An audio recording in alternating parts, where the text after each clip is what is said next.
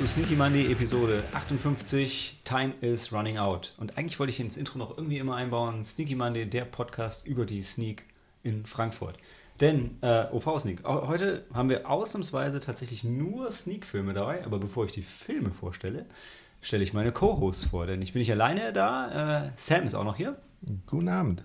Und Dan. Servus. Und ihr hört schon, zwei sind super motiviert. Wir sind ein bisschen spät dran mit unserer Januarfolge am 19. Februar. Nicht so spät wie mit unserem Jahresrückblick, den wir traditionell im März aufnehmen. Äh, es war wirklich jede, wir waren jedes Jahr. Nee, Ja. einmal, ich glaube im ersten Jahr waren wir. Einmal haben wir direkt Januar gemacht, aber Januar ansonsten haben wir immer März, Ende März, Anfang März. Das Jahr, wo wir im Januar gemacht haben, haben wir, glaube ich, auch die Weihnachtsfolge vor Weihnachten aufgenommen. Das Mhm. war richtig gut. Also spot on. Ja. Wir haben halt kontinuierlich abgebaut, ja. Würde ich so nicht sagen. Also wir waren auch jetzt, dafür waren wir am Anfang mit den monatlichen Folgen immer schlecht. Ich gebe zu, heute sind wir auch spät, aber wir hatten jetzt auch echt einen ganz guten Run eine Zeit lang mit pünktlichen Folgen. Dafür mit wenigen Sprechern. Hm. Heute sind wir übrigens quasi gesponsert von Mönch, Mönchshof. Mönchshof. Mönchshof. Kellermeer Bier auf meiner Seite. Lagerbier auf meiner Seite. Bockbier bei mir. Ja. Es ist nicht zu Stark? herb, zu stark. Ist okay für dich, ja. für dich als Bayer, Ich mag's. ich finde es auch gar nicht schlecht. Jetzt kommt in so einem charmanten, wie heißt denn die Bügelflasche, ne? Ja, Ja, mit einem schönen. genau. Was zahlen die uns jetzt dafür, dass wir das sagen? Nichts, nichts, aber wir, also ich habe ja gewissermaßen etabliert, trinkt verantwortungsvoll, dass wir durchaus Alkohol konsumieren beim, bei der Aufnahme. Oh, übrigens, da habe ich was. Wir müssen später noch. White Russian trinken. Ja, aber ähm, ich habe so einen fantastischen Schnaps aus Griechenland mitbekommen, den ich nicht aussprechen kann. Den hätte Tobi mitgebracht. Der Punkt ist, ich mag keinen Schnaps, aber du trinkst immer mit mir den Heidelberger Limonenschnaps. Ja, und von dem her bin Ich ich, kann- dabei. Ey, der hat auch nur, vielleicht ist es auch eher ein Likör. Warte, was hat der? Oh, so klein geschrieben. 20 Prozent. Also es ist wie der Heidelberger Melonenschnaps. Cool. Wird, wird richtig gut. Also stellt euch auf eine grandiose Folge ein, die wir im Doppel aufnehmen mit dem Fantasy Filmfest Special. Also, aber das hört ihr dann beim Fantasy Filmfest Spe- Special. Oh Gott. ähm, ja, hatte ich die Titel schon genannt, der Filme, die wir heute sprechen? Nein. Nein. Weil Time is Running Out, das Motto äh, diesen Monat gepasst wie selten, denn wir haben wirklich fast nur Filme, die mit einem Zeitlimit versehen sind oder sich sogar noch stärker mit Zeit beschäftigen. Wir haben denn Queen and Slim, wo die zwei auf der Flucht vor allem sind. Ähm, 1917, der ja quasi in Echtzeit läuft. 21 Bridges, wo Officer Black Panther 24 Stunden Zeit hat, um New York. Noch nicht mal. Auf Na- 20, eine unter halbe- 24 Das- eine Stunden. Nacht eine halbe Nacht Zeit, oder so. genau. Irgendwie habe ich gedacht 24 Stunden. Nein, nee, nee. Ja, der, das, der Mord passiert ja abends. Keine Ahnung. Und das bis zum nächsten Morgen. Das Zeitlimit Genau. wird auch nicht so oft genannt im Film. Immer nur, du hast wenig Zeit.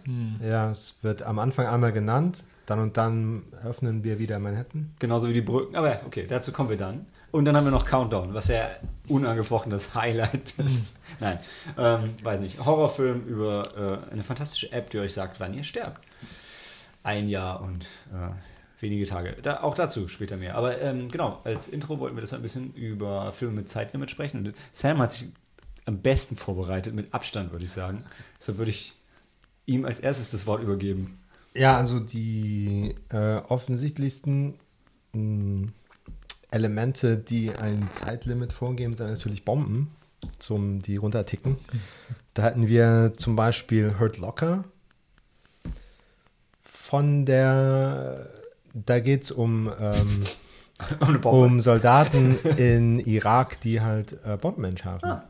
Also eine Einheit, genau, mit ähm, Hawkeye als Entschärfer und ja, die haben kämpfen sehr mit psychologischen Problemen, weil sie halt immer so hohes Risiko eingehen und wenn dann doch was schief läuft bei Kollegen in anderen Einheiten und sowas, dann nimmt es die schon ziemlich mit.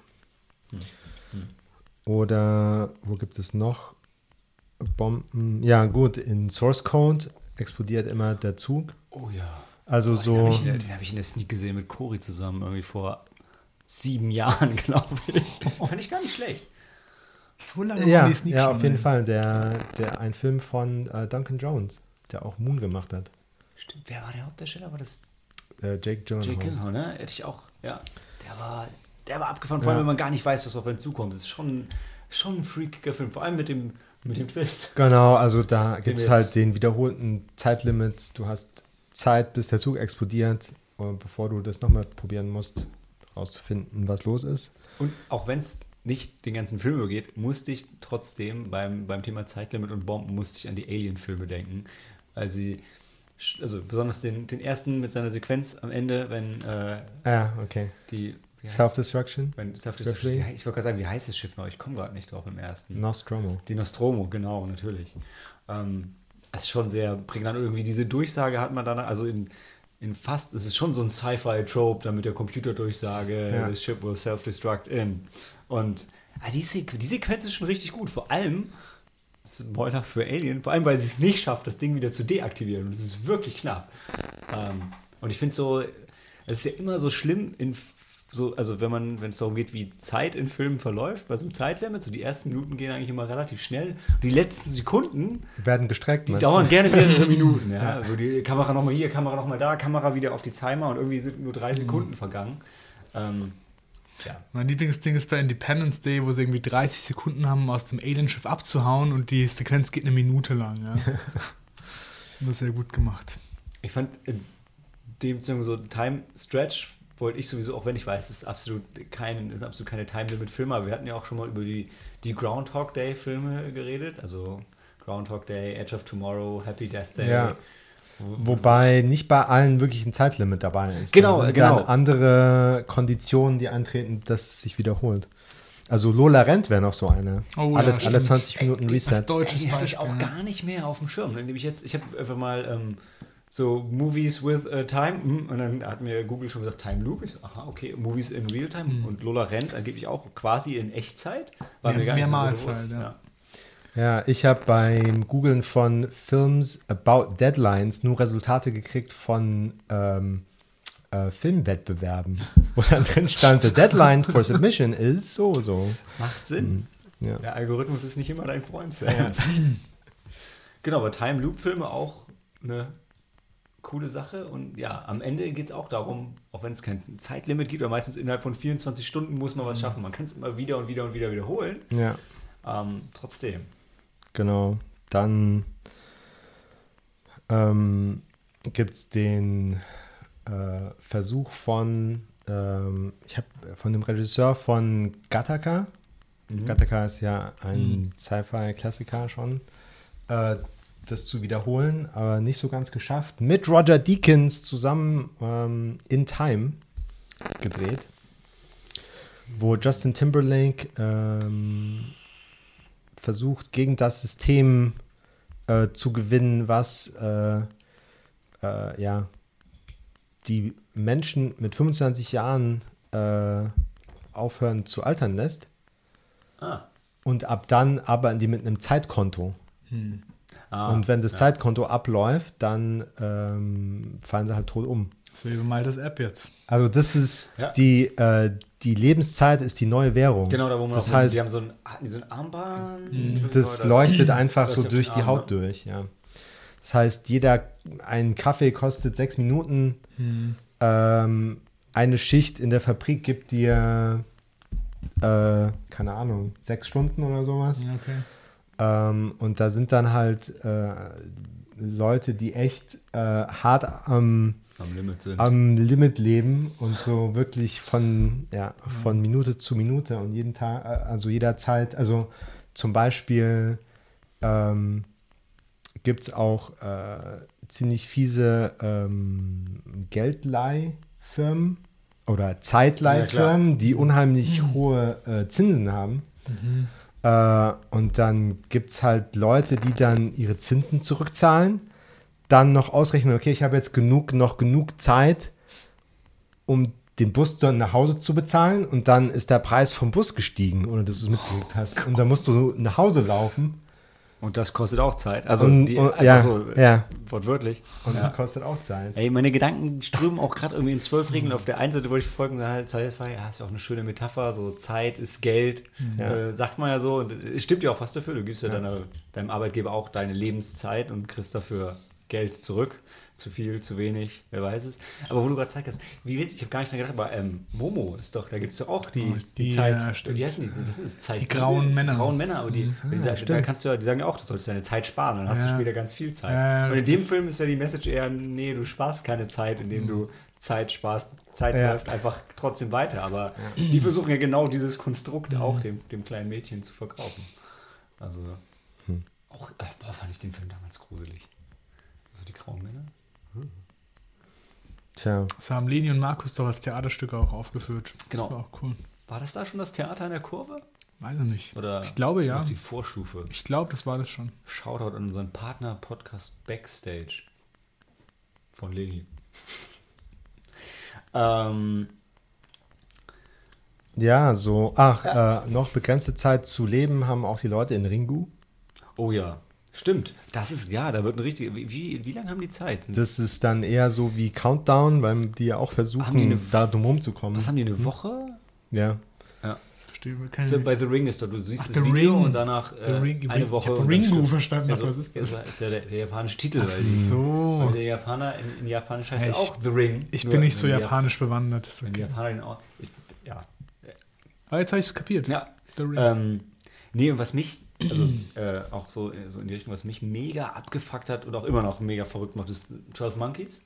Hm. Was ja auch eine Zeitreise ist und aber auch immer irgendwo mit einem Zeitlimit arbeitet. Also auch wenn kein, wenn er jetzt nicht gerade Minuten gesetzt hat, um seine Mission zu erfüllen, aber da ist ja auch schon so, gleichzeitig reisen sie durch die Zeit und gleichzeitig ist er, hat er immer zu wenig Zeit, um da zu bleiben und kommt zurück und kämpft mit dem Wahnsinn. Und boah, ich finde den Film so gut und gleichzeitig stresst mich das so, schon drüber zu reden. Also, der ist echt hart. Ich Ja. hatte, das erste Mal, wo ich ihn gesehen habe, habe ich ihn gar nicht verstanden. Ich auch nicht. Ja, es ist, äh, hat eine etwas fatalistische Message, wenn du dann am Ende dir den Kopf darüber zerbrichst, äh, worauf das alles hinausläuft und die ganzen Time Loops äh, zusammensteckst, äh, so dass sie Sinn machen, dann denkst du dir, äh, warum versuchen die das überhaupt erst? Ist ja oft so bei Zeitreisen, dass du am Ende sagst, ey, eigentlich lass die Finger davon. Das ist ja meistens so die Message am Ende. Du weißt ja auch nicht so wirklich, ist er jetzt verrückt oder Ja. ist, reist er wirklich durch die Zeit? Das wird nie so ganz klar, bis zum Ende halt dann. Ja. Und dann sind dann noch so ganz äh, so Filme mit willkürlichen, also Deadlines. Die Blues Brothers müssen zum bestimmten Oh, ja. Termin die Steuern zahlen. Ähm, in Lockstock gibt es auch, die haben eine Woche, um die Schulden zu bezahlen. Ich musste ja vorher noch an den 80 Tagen um die Welt denken. Einfach nur, weil das sehr offen Das thematisiert. ist ja eher ein Buch als ein Film, Aber es gibt auch mehrere Filme. Ja. aber nicht so gute. Das stimmt. Ja, das, aber sie existieren. Ja gut, sie existieren. Man, manche könnten auch behaupten, dass zum Beispiel Countdown kein so guter Film war. Also wer würde sowas behaupten? Er hat doch kein Herz, oder? Abwarten. Ja, und ja gut, Zeitreisefilme, wo es eine ganz klare Deadline gibt, die immer wieder aufgerufen wird, ist äh, Zurück in die Zukunft 3. Da haben sie nur eine Chance, dieser eine Zug, der zu, zu einer bestimmten Zeit losfährt. Was genau der Punkt ist. Zeit, ein Zeitreisefilm Mhm. läuft Ja. ja am Ende trotzdem immer Genau. die Zeit davon. Oder mit einem Blitzeinschlag, den sie Ja. dann genau richtig treffen müssen. Ah, stimmt, genau. Ja. Ich meine, da bei, bei denen ist es, also bei, bei Back to the Future ist es halt wirklich immer so ein, so ein Event, auf das, sie, auf das sie hinarbeiten, aber auch bei den meisten anderen Zeitreisefilmen ist es irgendwie immer am Ende so, dass, dass alle Timelines so abgefuckt sind, dass du hast einfach nur noch diese eine Chance, um das Ganze zu richten, ansonsten ist es einfach vorbei. Ja. Wie hieß noch, wie hieß noch der Ashton Kutscher-Film? Butterfly-Effekt. Ne? Butterfly der, Effect, ja. der hat so ein bisschen auf die Spitze getrieben, fand ich. Den, den fand ich gar nicht schlecht. Hätte ja, ich nie ich, gedacht. ich auch nicht. Kann man sich Aber- ruhig einmal anschauen. Star Trek First Contact, die haben einen Tag Hm. in der Vergangenheit. Ich hatte noch, Google hat mir noch Crank ausgespuckt. Der ist, glaube ich, in Echtzeit. Und auch größtenteils, ist nicht größtenteils aus der Ich-Perspektive? Ähm, Crank ist doch, wo er einfach sein Adrenalin oben halten genau. muss. Ja. Aber ich meine, also, er Ja, wurde mir gut, zumindest als Echtzeitfilm. Ich hatte es aber auch nicht mehr so auf dem Schirm. Da hat er immer ein Zeitlimit. Ich habe so und so viele Minuten, bis ich wieder einen Adrenalinstoß brauche. Stimmt, genau. Dann, ah. Ich fand ihn aber ich fand ihn überraschend witzig. Also, Ja, wer, wer war das noch? Jason Statham. Jason Statham, genau. Den, hatte ich. Der ist mit dem ist ein bisschen so eine Hassliebe. Ich finde ihn irgendwie ganz cool, aber immer, wenn er sich, wenn er sich zu ernst nimmt, ist immer schwierig. Ja, also früher in Guy Ritchie-Filmen. Mega. Ja. Mega. Und dann ist er zum lakonischen Martial Arts Hautdegen mutiert. der Und war, in, war er nicht mehr. Der war das in The Mac, oder? Der war in Mac, der hat die ganzen Transporterfilme gemacht. Ey, weißt du, ich habe den, den Mac habe ich im Flieger gesehen und sogar betrunken im Flugzeug habe ich noch gemerkt, dass der richtig dumm ist, Wie kannst du denn betrunken im Flugzeug sein? indem ich Business Class fliege. Nein, ich kann immer betrunken im Flug. Also du steigst ja nicht, du steigst ja nüchtern ein, weil sonst Aber würden sie dich nicht aus Die Stewardess schreiten doch ein. Aber- Aber du schaffst es halt, betrunken zu sein und trotzdem noch zivilisiert. Ja? Ja, aber ich meine, darum geht es. Also, ähm, also in, äh, in, in Once Upon a Time in Hollywood wird es ja auch klar definiert. Im Prinzip, das Beste am Fliegen ist, du hast eine offene Bar und kannst so viel trinken, wie da Das ist. kannst du im Casino auch. Stimmt. Aber Ja, im Flieger kannst du dein Geld nicht verspielen. Und du musst noch nicht mal Business Class fliegen. In der Ja, Economy Class kannst du auch immer wieder Ja. Ding, ding, Hängt ding. davon ab, mit wem du fliegst. Ja? Ja, Ja, gut. Es kommt auch an, wie charmant du bist und wie tolerant das Personal ist. Ja, wichtig ist, äh, gerade in der Echo äh, einen Platz am Gang zu haben, Hm. damit du immer in die Galley und auf Klo gehen kannst. Ja. Weil das sind zwei Dinge, die passieren, wenn Ja, du viel. Bier oder Hm. sonstige Sachen trinken Allgemein möchtest. ist es auch nicht schlecht, überhaupt nicht so dieses, weißt du, diesen Blocker zu haben zwischen dir und dem Ausgang. Ja, auch in Notsituationen Ja. könnte das relevant. Außer du sitzt am Notausgang, dann ist es gut, an der Wand zu sitzen. Richtig. Ja? Weil das Fenster ist gleichzeitig eine Tür. In die Freiheit. Denn es, wir wissen ja, es, es kommt ja total oft vor, dass ein Flugzeug abstürzt und die Leute überleben. Ja, schon. Statistisch. Hallo, gerade eben wieder passiert mit dieser türkischen Fluglinie, die notgelandet ist. Allerdings- Es muss ja nicht gleich immer aus dem Himmel abstürzen, auch bei Landungen können ja Probleme auftreten. Allerdings finde ich diese gedankliche Vorbereitung auf den Absturz zusammen mit geil, ich habe eine offene Bar. ich frage mich, frag mich wirklich, ob die, also theoretisch müssten sie Vorgaben haben, wenn du am Notausgang sitzt, Darfst du nicht trinken. gibt es ja. nicht so viel zu trinken. ja gut, Eigentlich habe ich schon, keine ja. Erfahrungswerte. Ich, also ist mir noch nie aufgefallen, habe ich auch noch nie auf einem Langstreckenflug am Notausgang gesessen, glaube ich. Obwohl es natürlich ein cooler Platz ist, Mhm. mehr Beinfreiheit, bla bla bla. Worauf wollte ich eigentlich hinaus? Irgendwas mit Trinken. Du wolltest einen bestimmten Film vorstellen mit Zeitlimit. Ich habe es völlig vergessen. Also in Inception geht es auch um einen Flug. Die müssten das ja über die Bühne bringen, während der, während die Zielperson auf dem Langstreckenflug schläft. Jetzt weiß ich, ich war bei, ich, ich wollte über The Mac ablästern. Ah. Darüber kam ich. Und ich weiß ich genau, was ich bei The Mac noch erwähnen wollte, war, dass in dem Film so mega unangenehm ist, dass Jason Statham ist mittlerweile was, Mitte 40 und sein Love Interest in dem Mindestens. Film ist irgendwie so eine, ist glaube ich auch älter, aber da der Film ja aus China mitproduziert ist, so eine gefühlt optisch und von ihrer Rolle her Anfang 20-jährige Chinesin. Das ist so unangenehm, wie die sich in ihn verliebt und er sitzt da und denkt so, boah, du bist so alt, das passt, das ist voll eklig. Ja, du bist doch auch schon fast 40. Ja, aber ich habe keine Anfang 20-jährige Ich, chinesische ich mir das Freundin. aber vorstellen bei dir, das wäre okay. Ich bin auch nicht Jason Statham. Nein. Du, du, Aber siehst, du siehst aber auch nicht aus wie 40. Du siehst aus wie Anfang 30. Warte, jetzt müssen wir mal kurz gucken, wie alt. Ich, ich gehe mal kurz bei The Mac rein. Sam, erzähl du währenddessen doch ruhig was über, über die Christopher Nolan. Also ich habe, äh, ich hatte ja gerade schon vom Fliegen den Segway zu Inception und äh, vom Trinken in Anbetracht von dem Risiko abzustürzen und zu sterben, wäre dann zum Beispiel Filme wie Itumama Tambien. Dort, äh, ja, äh, das ist vielleicht ein Spoiler, ist die Hauptperson äh, dabei noch äh, mal einen draufzuhauen und geht auf einen Roadtrip, äh, ja, bevor sie stirbt. Hm. Ähm, da wäre dann auch Bucket List mit ähm, Ach, mit, ähm, ich weiß, äh, mit dem schwarzen Schauspieler, mit äh, Morgan Freeman. Freeman. Genau. und Anthony Hopkins oder der andere, der auch den Joker gespielt hat und ähm, Hannibal Lecter. Wer ist das noch? Anthony Hopkins. Ja. Einer Hat von den denen. Joker gespielt? Äh, nee, äh, Das Jack Nicholson, ja, Ja. ja.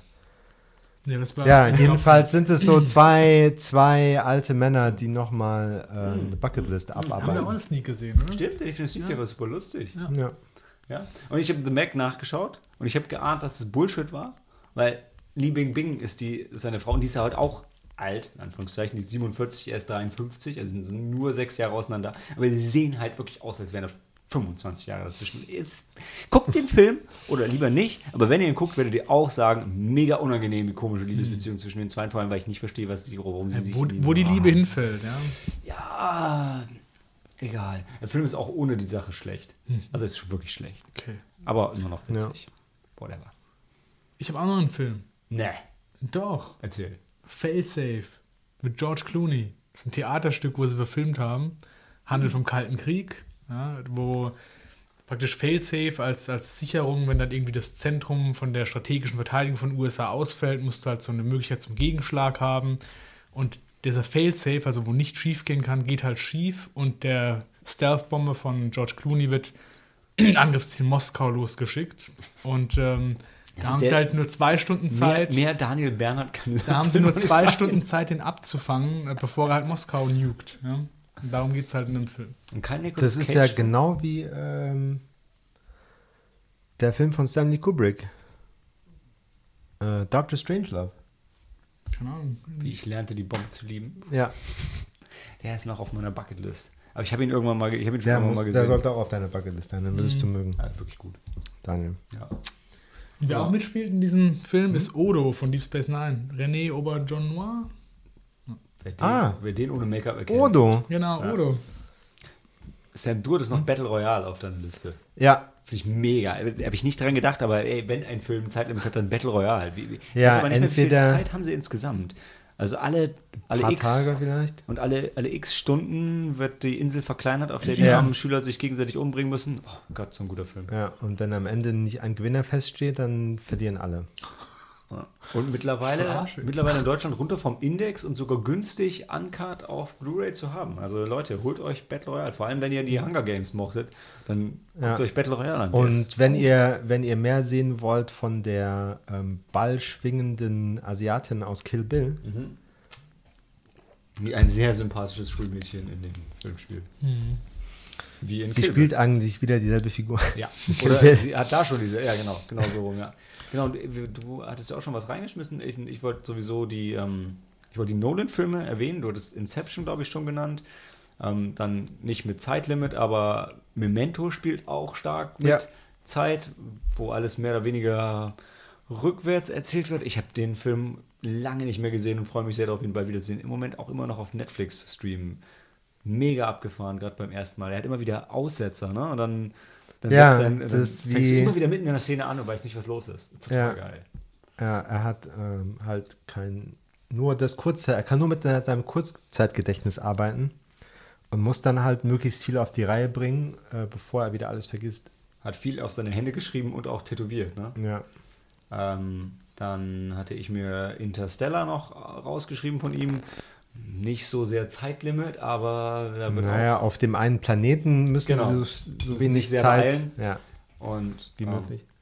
Genau, dann Dunkirk auch mit unterschiedlichen, unterschiedlichen Zeitabläufen, wenn auch nicht mit einem harten Zeitlimit, ähnlich ja auch wie ähm, Inception. Also in, bei Inception haben sie eigentlich beides. Ne? Da haben sie unterschiedliche Zeitebenen mit, also quasi Interstellar und Dunkirk, also beide Zeitfaktoren spielen, sind da ja zusammen drin. Ne? Ja, stimmt. Ähm, und Tenet, der jetzt bald rauskommt, wir wissen es noch nicht genau. Ja, läuft die Hälfte rückwärts und die andere Hälfte vorwärts gleichzeitig. 10-10. Das wäre echt, das wäre eigentlich, so ein, das wär eigentlich so, ein, so ein Tool für John Carpenter, der, der irgendwie gerne budgetseitig so spitz auf knapp kalkuliert und dann einen langen Vorspann und einen langen Abspann reinknallt. Der wird einfach einen 50-Minuten-Film drehen und einmal vorwärts und einmal rückwärts. wahrscheinlich so, fertig, 100 Minuten. ähm, ja, wäre eine gute Sache. Gut, fangen wir an, oder? Hast du noch was, Sam? Hm, nein, das war's. Okay, dann gehen wir in die erste Pause und hören uns gleich wieder zu Queen and Slim.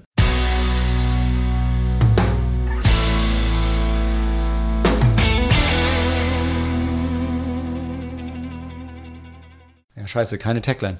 Äh, Queen and Slim ist der Debütfilm von Melina Matsukas. Die hat vorher mehr so Musikvideos gemacht, was, wie ich behaupte, man im Film durchaus auch ein bisschen merken kann. Denn die 132 Minuten fühlen sich auch, boah, 132 Minuten fühlen sich auch wirklich stellenweise ein bisschen ähm, lang an. Ist am 9. Januar angelaufen und es wird aber immer noch viel drüber geredet. Also wir hatten jetzt gerade Just Mercy gesehen, wo es ja auch um ähm, Black Rights Matter geht irgendwo und Äh, Queen of Slim schlägt auch in, in die Kerbe, wobei tatsächlich noch ein bisschen, noch ein bisschen mehr, an anderer Stelle vielleicht dann wieder ein bisschen weniger. Ähm, Worum es geht, ist äh, Daniel Kalu, Kaluuya spielt ähm, den titelgebenden Slim, bekannt unter anderem der, als der Hauptdarsteller in, ähm, in Get Out. Und seine Partnerin ist Jodie Turner Smith als Queen. Das sind ihre beiden Spitznamen. Ich muss gestehen, ich habe ihre tatsächlichen Filmnamen gerade nicht mehr im Kopf, werden aber auch im Film wirklich erst im, im Abspann beziehungsweise ganz kurz vor Ende einmal reingeschmissen. Also der Film fängt auf jeden Fall mit den beiden an wie sie ähm, sich auf ein Tinder-Date treffen. Also sie heißt Angela, wie Angela Merkel. Das ist ein interessanter Fakt. Und ähm, das, das Tinder-Date zwischen den beiden läuft halt äh, richtig scheiße. Und ähm, der Heimweg läuft noch ein bisschen beschissener, denn sie werden wegen einer Lappalie oder eigentlich fast ganz ohne Grund von einem Polizisten angehalten, der, was jetzt in den USA ja ungewöhnlich ist, der allein unterwegs ist und die ähm, äh, und halt Slim relativ schnell at Gunpoint nach draußen zieht und ähm, ihn seinen Kofferraum ausräumen lässt und bla bla bla.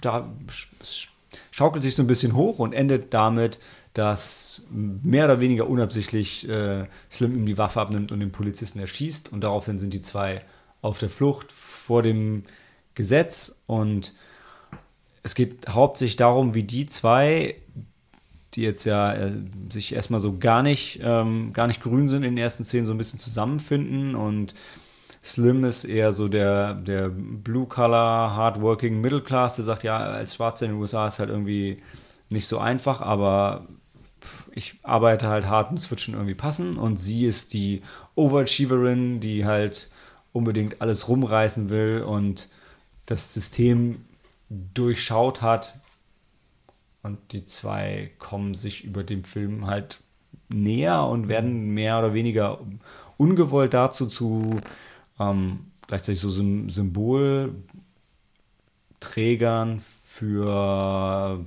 eine ganze schwarze ähm, Gleichberechtigungsbewegung, was den Zweien halt eigentlich was absolut nicht ihr Ziel ist. Also sie sind beide, also sie vielleicht noch eher als er, aber beide sind eigentlich nicht politisch interessiert. Ja, sie wollen ins kommunistische Kuba fliehen. Das ist schon politisch motiviert. Da wollen sie hinfliehen, aber einfach nur, weil sie raus wollen. Ne? Ja, also einfach nur, weil sie wissen, dass da die bessere Gesellschaft ist. Das ist jetzt deine Interpretation. Verwirr die Leute doch nicht schon, während wir noch den Plot beschreiben, denn. Nee, also, und ich muss sagen, ich fand den Film, ich fand den Film sehr gut. Wunderschöne Landschaftsaufnahmen. Ähm, wie gesagt, er zieht sich schon ein bisschen und ähm, wird immer als, werden ja immer so ein bisschen als die schwarzen Thelma und Louise bezeichnet, auch im Film. Das Marketing hat auch damit gespielt. Ist aber eigentlich Quatsch, weil die Geschichte, die sie erzählen, ist eigentlich eine ganz andere. Ähm, die, die überfallen keine Bank, die lieben, sind kein Liebespärchen auf der Flucht. Und der Film basiert auch nicht auf wahren Begebenheiten, zumindest nicht die Story von den Zweien. Ähm, trotzdem ist es ein sehr guter Film, auch wenn er schon so ein bisschen seine also Logiklöcher hat und auch seine Längen. Also ich will dazu sagen, am Anfang, da muss man sich darauf einlassen. Wenn man den Einstieg irgendwie so schon scheiße findet, wird es schwer, damit warm zu werden, weil es ist halt nicht realistisch, sondern sehr überzeichnet. Ja. Also so wie du es beschrieben hast, diese Kontrolle, das ist ja wirklich so, dieses klischeehafte, böse, weiße Polizei, also es ist eiskalt im Winter und er sagt dann, leg dich auf den gefrorenen Boden. So. Und also, und auch wie er sich dann wehrt und dann erschießt und er ist allein unterwegs. Also, ja, aber wenn man sich darauf einlässt, dann kann man schon Spaß mit haben und äh, das halt mit dem Film mitgehen. Ich habe so ein bisschen das, das Problem, dass wir irgendwie durch das, vielleicht, also durch das Kino der letzten Jahre echt dadurch geprägt sind. Also bei mir hat sich mittlerweile völlig eingebrannt, wenn du schwarz bist, du wirst von einem Polizisten angehalten, dann gnade dir Gott. Also ab dem Punkt kann es eigentlich nur noch richtig hart bergab gehen, fast egal, was du machst. Und ich denke, auf der einen Seite wird es mit Sicherheit thematisiert, weil es, weil es eben stimmt, weil die Leute davor Angst haben, weil es ein reales Problem ist. Ja, und auf, vielerorts auch immer noch heute genau. ist. Und auf der, auf der anderen Seite bist du aber auch als Kinozuschauer ein Stück weit jetzt darauf trainiert. Also so, okay, Schwarze werden von den Polizisten angehalten. Puh. Also, das ist bei, bei Just Mercy gew so gewesen, das war hier so, das war bei Green Book so. Bei Get Out. Das Bei war, der, das war bei Get Out so, ja. Also, das, das ist einfach so. Und ich, aber ich, also jetzt, ich glaube aber tatsächlich auch nicht nur bei Schwarzen, sondern auch, also generell in den USA von Polizisten angehalten werden, ist, glaube ich, immer unangenehm. Würde ich Ja, auch sagen. nerven. weil einfach, weil, also da, durch das Recht, eine Waffe zu tragen, ist einfach die Situation von Ja. Anfang an so ein bisschen angespannter. Die Polizei, die weiß dann, es werden dann auch oft genug Polizisten erschossen aus dem Auto raus. Die wissen einfach, was sie sich einlassen und sind halt auch entsprechend halt äh, vorbelastet. Ja. Und also was ich sagen kann, ähm, ist halt wieder so, ja, als, als, als Weißer in Deutschland hast du wieder nicht so viel, aber also jetzt ein, ein Kumpel, Dan von, von uns beiden, ähm, der mit, mit philippinischem Hintergrund, der ist, als er jung war, auch total oft angehalten worden, weil in dem Kaff, wo er wohnt, gab es halt nicht viele Ausländer. Oh, Ausländer, jung am Auto, den gucken wir uns erstmal an. Und wo du so denkst, Alter, ich dachte, in Deutschland haben wir so ein Problem nicht, aber das ist echt super oft passiert bei ihm. Und also bei mir war es zumindest einmal so. Ich bin, ähm, ich bin damals einen Honda Civic gefahren und hatte auch ähm, Nebelleuchten. Und Honda Civic ist halt auch bei Tunern ein sehr beliebtes Auto und siehst ja am Anfang nicht unbedingt, was für Leute drin sind. Habe ich die aus Versehen angelassen, bin ich auch sofort rausgewunken worden. Und dann, dann, als sie dann gesehen haben, ah, okay, nee, ist irgendwie eigentlich gar nichts los. Ja, machen Sie einfach mal ihre, machen Sie einfach mal die Lampen aus und alles wieder gut, weil es ist ja kein Nebel, ne? Ich so, ja, okay, sorry. Aber ähm, das passiert, also wenn du irgendwie in so ein, in so ein gewisses Muster reinfällst, passiert dir das auch hier relativ schnell, dass du also mehr oder weniger grundlos angehalten wirst. Das ist dann nicht so krass, weil niemand rechnet, dass irgendjemand erschossen wird, ne? Aber Kacke ist trotzdem. Ja, Mehr haben wir zu Queen Slim nicht zu sagen. Also ich meine, die haben nicht wirklich. Also ich habe halt mehrmals den Trailer gesehen und ähm, spätestens als eine der Figuren, also die sind ja auf der Flucht und kommen immer mal hier und da bei Menschen unter und können mal irgendwo auf einer Couch eine Nacht verbringen oder so. Und einer sagt dann halt, oh, ihr seid also die schwarzen Bonnie und Clyde. Da dachte ich schon, okay, wenn der Film schon selbst zugibt, dass er nach dem Muster vorgeht, dann muss ich den jetzt nicht unbedingt sehen. Also der Trailer verrät schon so ziemlich alles. Ja, ja, ja. Ich verstehe, ich verstehe, was du meinst. Und dass es wahrscheinlich mit denen nicht so gut ausgehen wird. Ich fand es ich fand's cool inszeniert.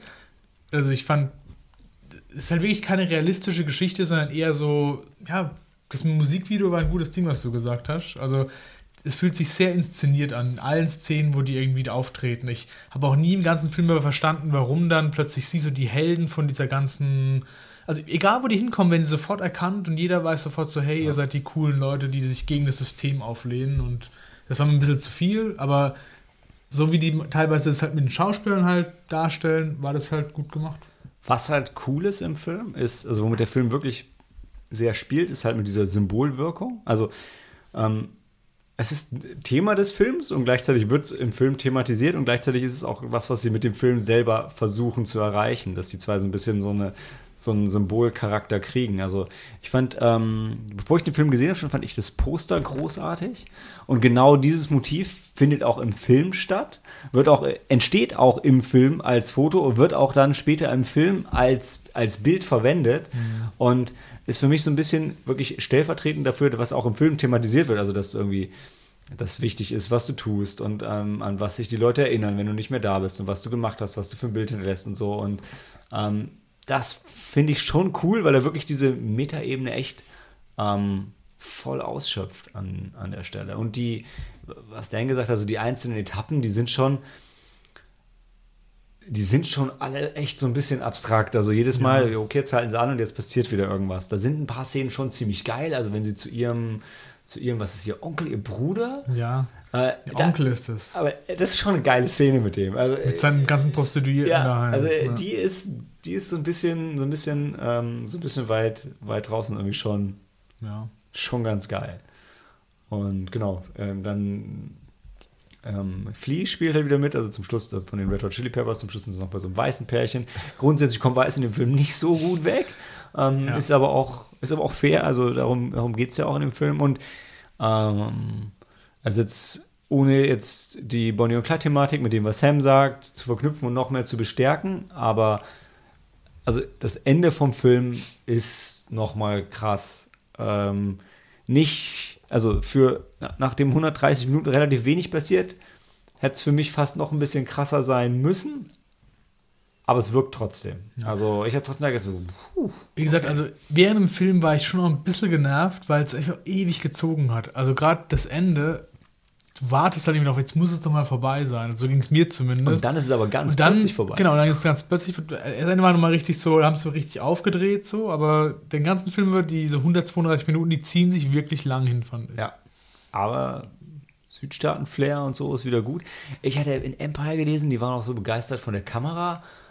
Fand ich jetzt nicht so. Also ich fand einen Shot, einen Shot cool, wo die Kamera den so, so, so fliegend gefolgt ist. Den fand ich ganz geil und dann musste ich so ein bisschen an, ähm, an Kubrick denken und so, an so äh, na, Shining-Intro. Aber ansonsten habe ich da nicht so viel von mitgenommen. Was sie cool darstellen, ist diese Abgefucktheit von äh, diesen Südstaaten. Und da, Malte und ich haben uns die ganze Zeit im Film gefragt, wo, wo fahren die denn rum? Florida kann es ja nicht sein eigentlich. Weil, ja, die halt schon mehr Geld haben einfach. Und nicht so hinterwäldlerisch dann Ja. sind. Wo waren die dann? Georgia war das doch dann, oder? Das war Georgia, ja. Ja, ja, ja.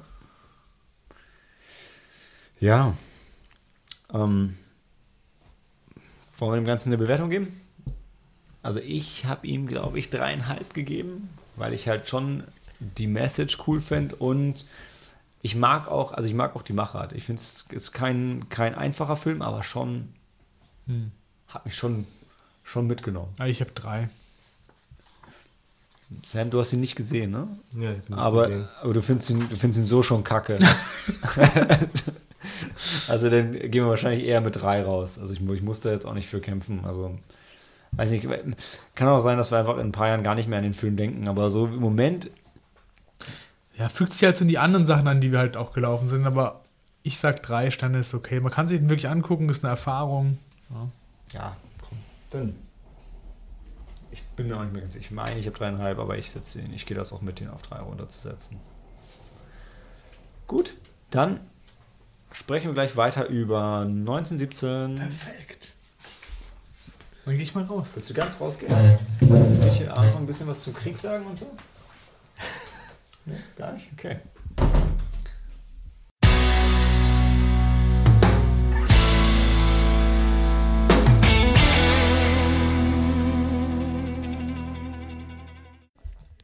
Ey, das kann nicht angehen.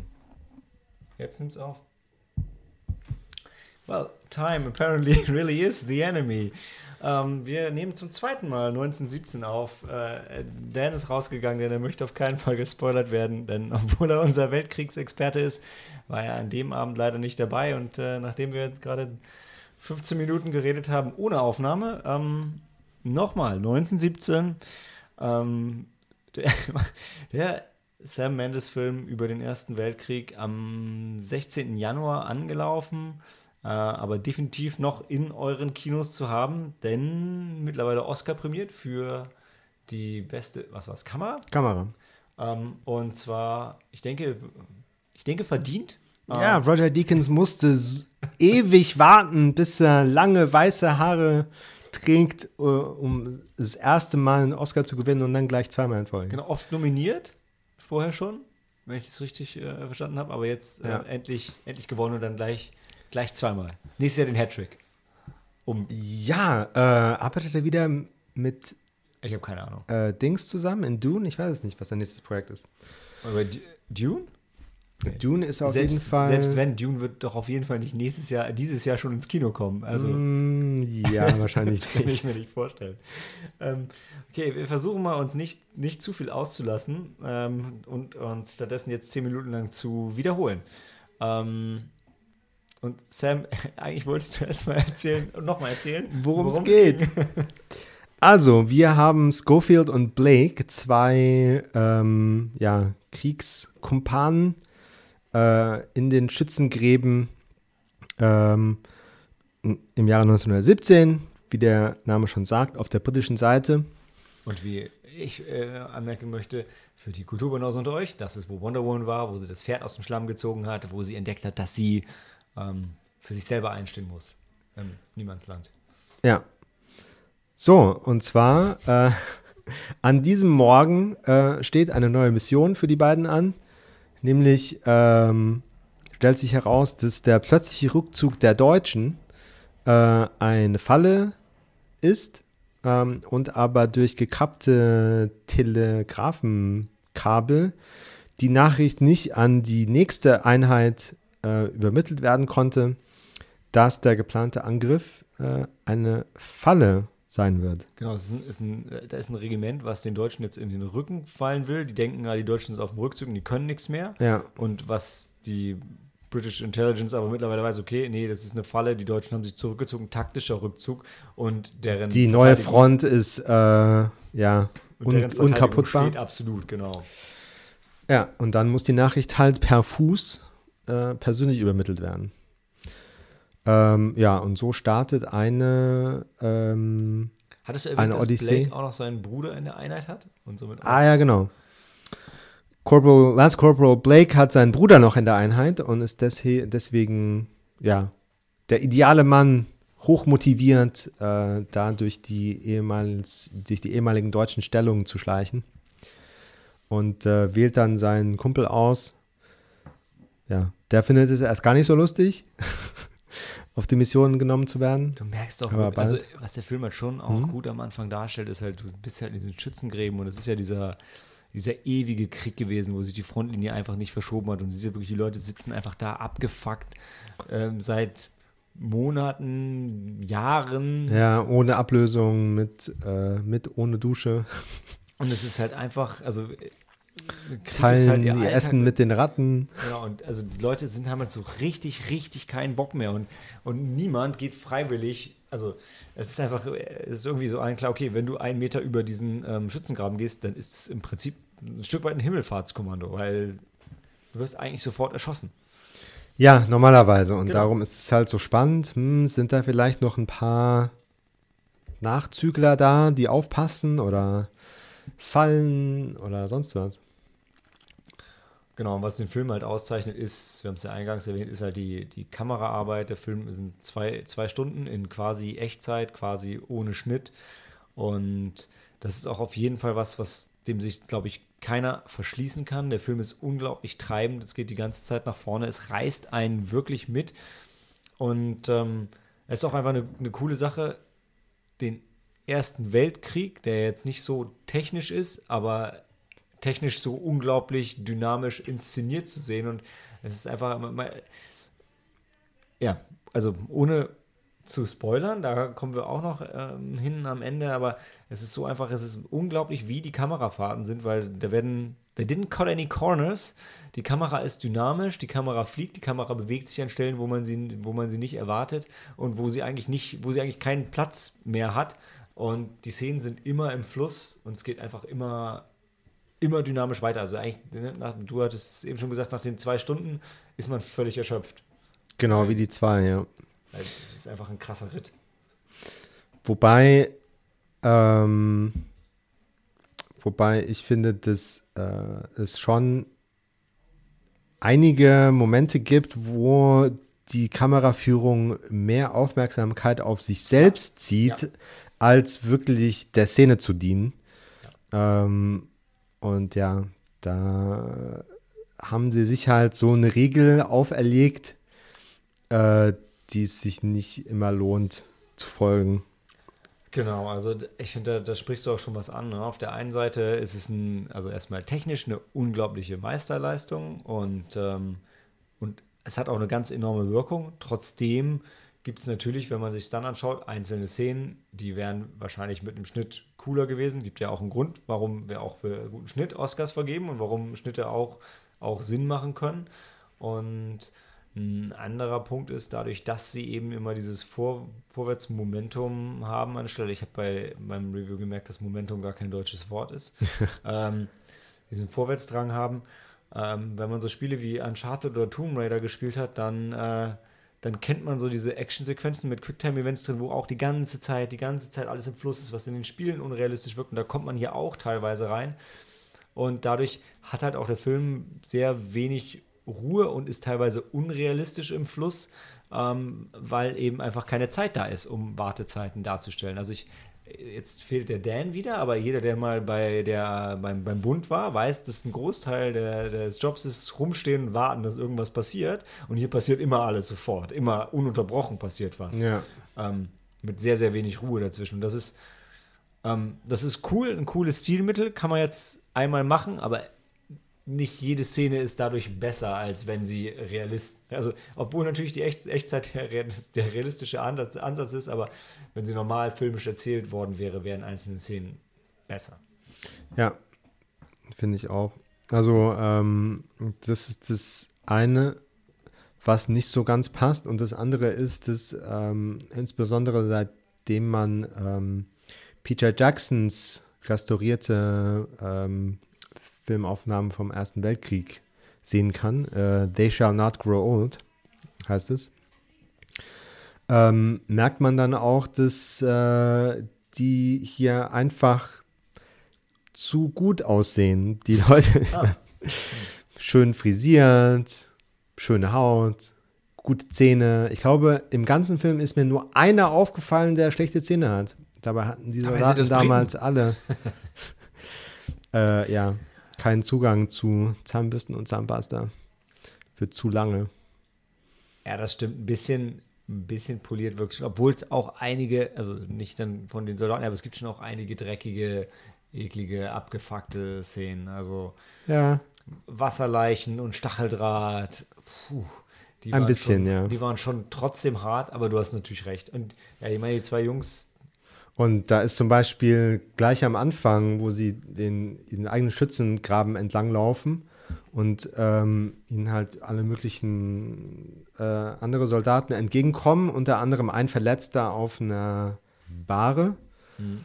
Ähm, und der Schofield dreht sich halt um und schaut dem voll lange nach und hält so richtig inne und ist so ein bisschen schockiert, wo ich denke, die, das müsste doch so, so die gar nicht mehr, müsste die doch überhaupt nicht mehr beeindrucken jetzt. Ja, die sind ja. doch schon ewig da an der Front.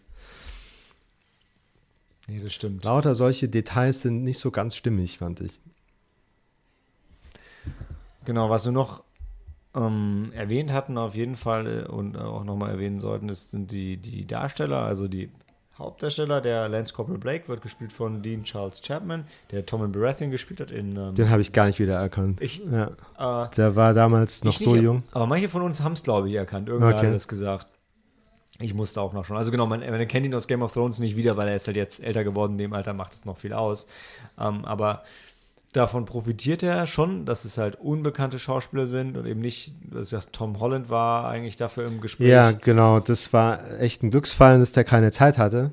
Sonst hätten sie auch in eine der Hauptrollen jemanden so bekannten gecastet und genau. ähm, ich finde die, die Message von so Kriegsfilmen äh, sollte halt immer sein, also so wie es wirklich war, dass da einfach Massen an Soldaten waren, die alle so ein Jedermann waren. Und sobald du da Superstars castet, passt es einfach nicht zusammen.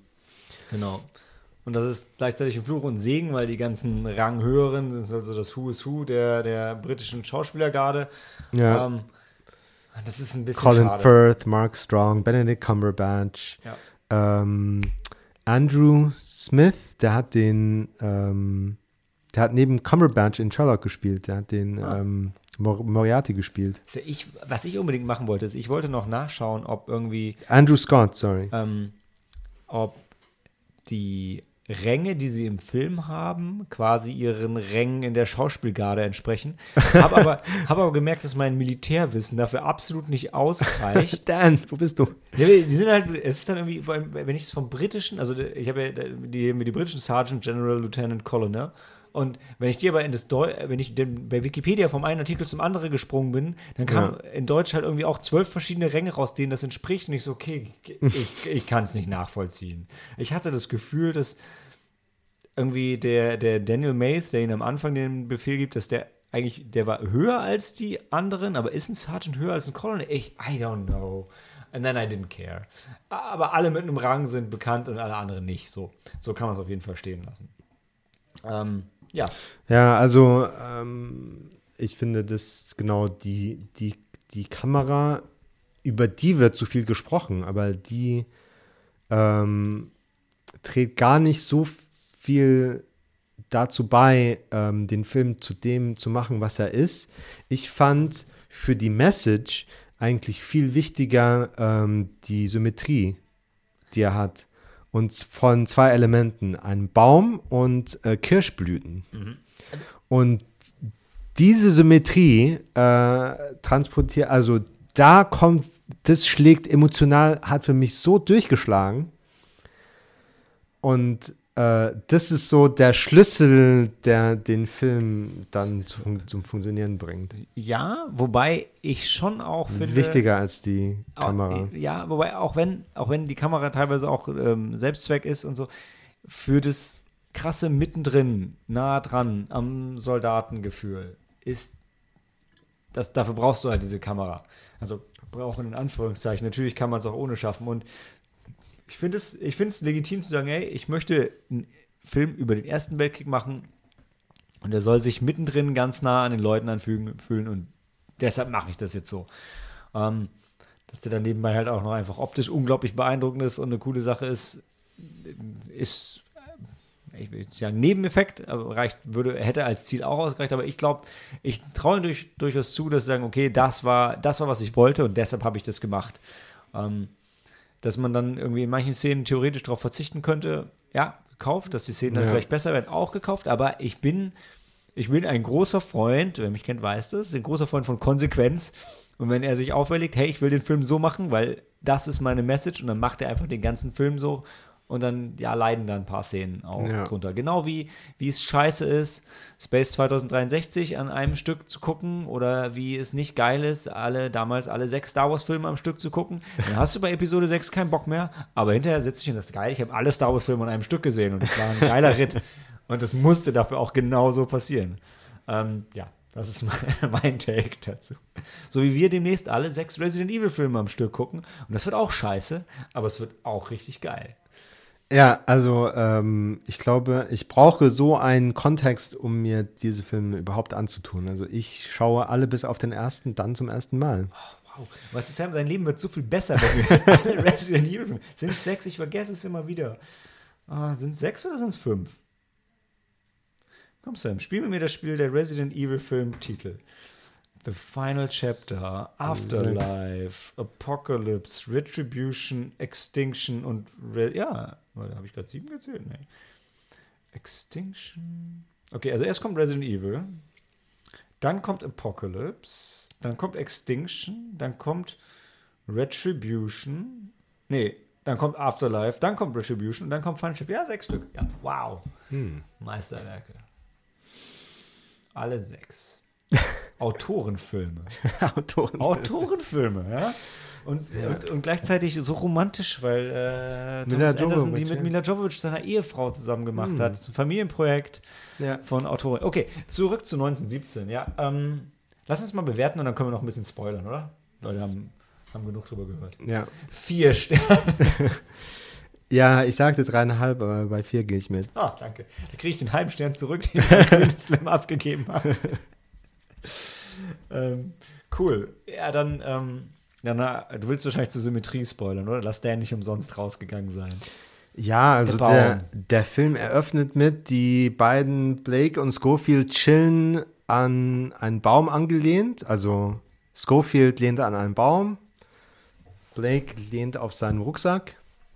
Ähm, und nach, also relativ am Anfang äh, ihrer Mission laufen sie durch ein äh, Kirschbaumgarten, ein Orchard. Echt, ist es am Anfang? Nicht, ist nicht erst Relativ nachdem sie aus dem Anfang. Tunnel rauskommen? Also kann, oder ist Ja, genau. Also das erste Hindernis äh, vor Mhm. Das dem Level zweiten, 1 vorbei. Ja. Level 1 überstanden. Ja, genau, das war das andere. Das fühlt sich an wie ein Computerspiel, sagen viele, weil sie am du hast Anfang. ein Level, dann hast du einen Endgegner, Nee, dann kommst also- Level. Di- Direkt am Anfang. Hier ist eure Mission, hier ist eine. Landkarte, da müsst ihr hin und dann zum Schluss habt ihr noch Fragen. hier sind eure Munition, eure. Medkits, Ja. wollt ihr noch Granaten, wollt ihr noch irgendwas? Äh, sucht euch was aus. Aber du, du merkst auch wirklich, es sind halt schon, also du, man, man spürt halt diese Abschnitte, auch wenn jetzt ist es, es wurde ja auch nicht so gedreht, ein Abschnitt ohne Schnitt, ähm, aber du hast schon so, wow, erst kommt das Feld, dann kommt die Höhle, dann kommt das, dann kommt das Feld, dann kommt die Farm. ähm, Ja, naja. Gut, äh, zurück zum Punkt. Äh, die Hm. laufen durch einen, ja, äh, Garten mit, äh, mit Kirschblüten.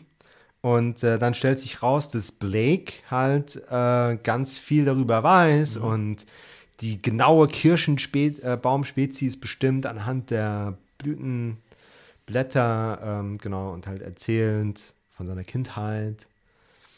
Ähm, und dann später, ähm, ja, weil wir im Spoilerbereich sind, äh, unmittelbar danach hilft, äh, helfen die beiden einem abgestürzten deutschen Piloten, der dann Blake ersticht.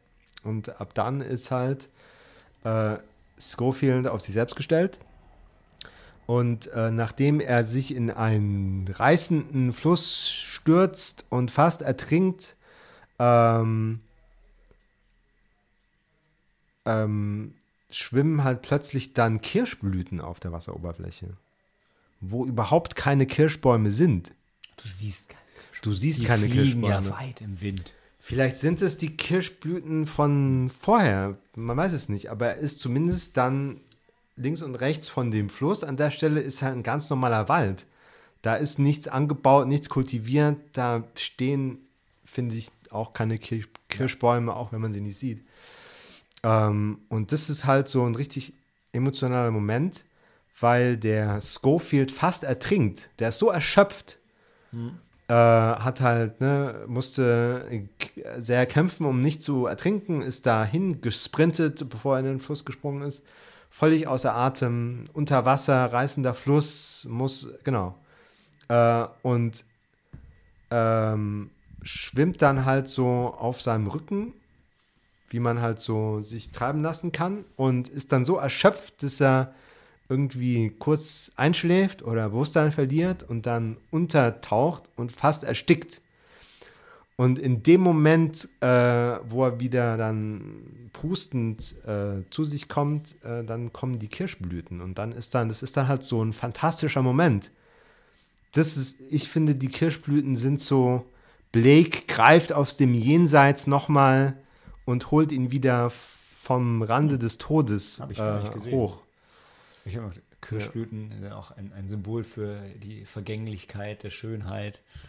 Dann stirbt er kurz danach.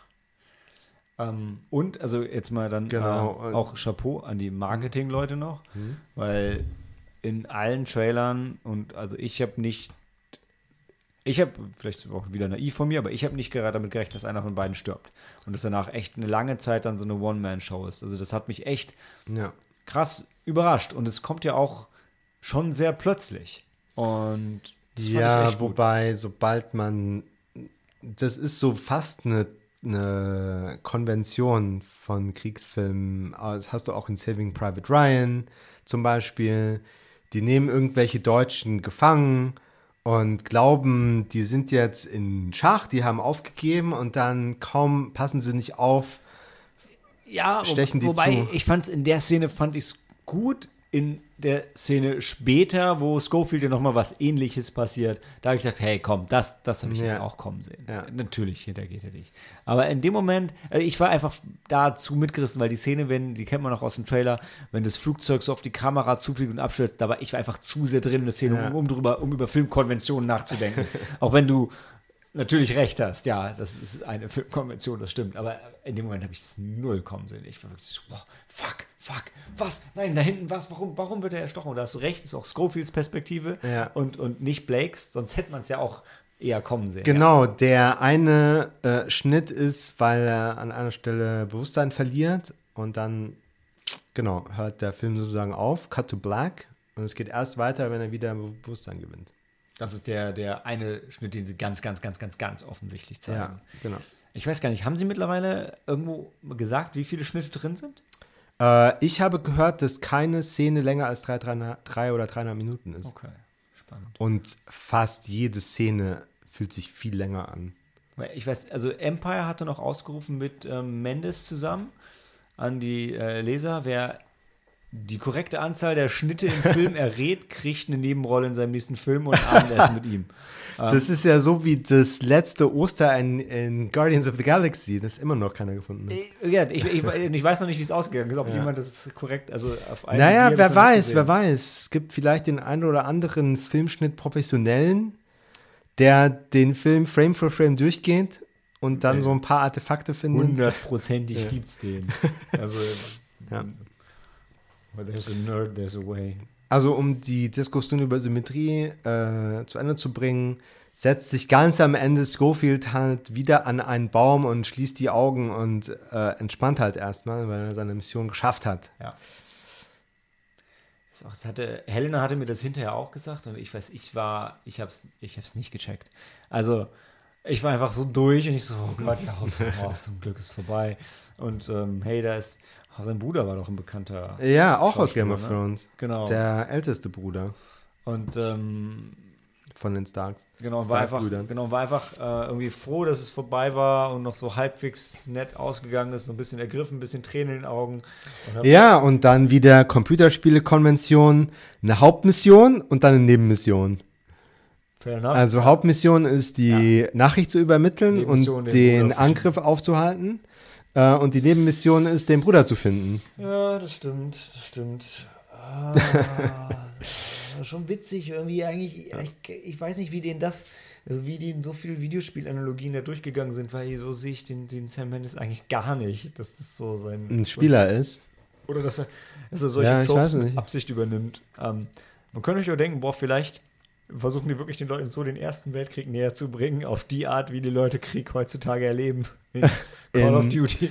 Ja, Aber, und Battlefield. ja. Naja. Gut, bestimmt, bestimmt könnten wir noch 20 Sachen dazu sagen, aber ich glaube, äh, 24 Minuten plus 20 Minuten, Ja. die wir nicht haben, reicht wahrscheinlich. Dann machen wir gleich weiter mit 21 Bridges.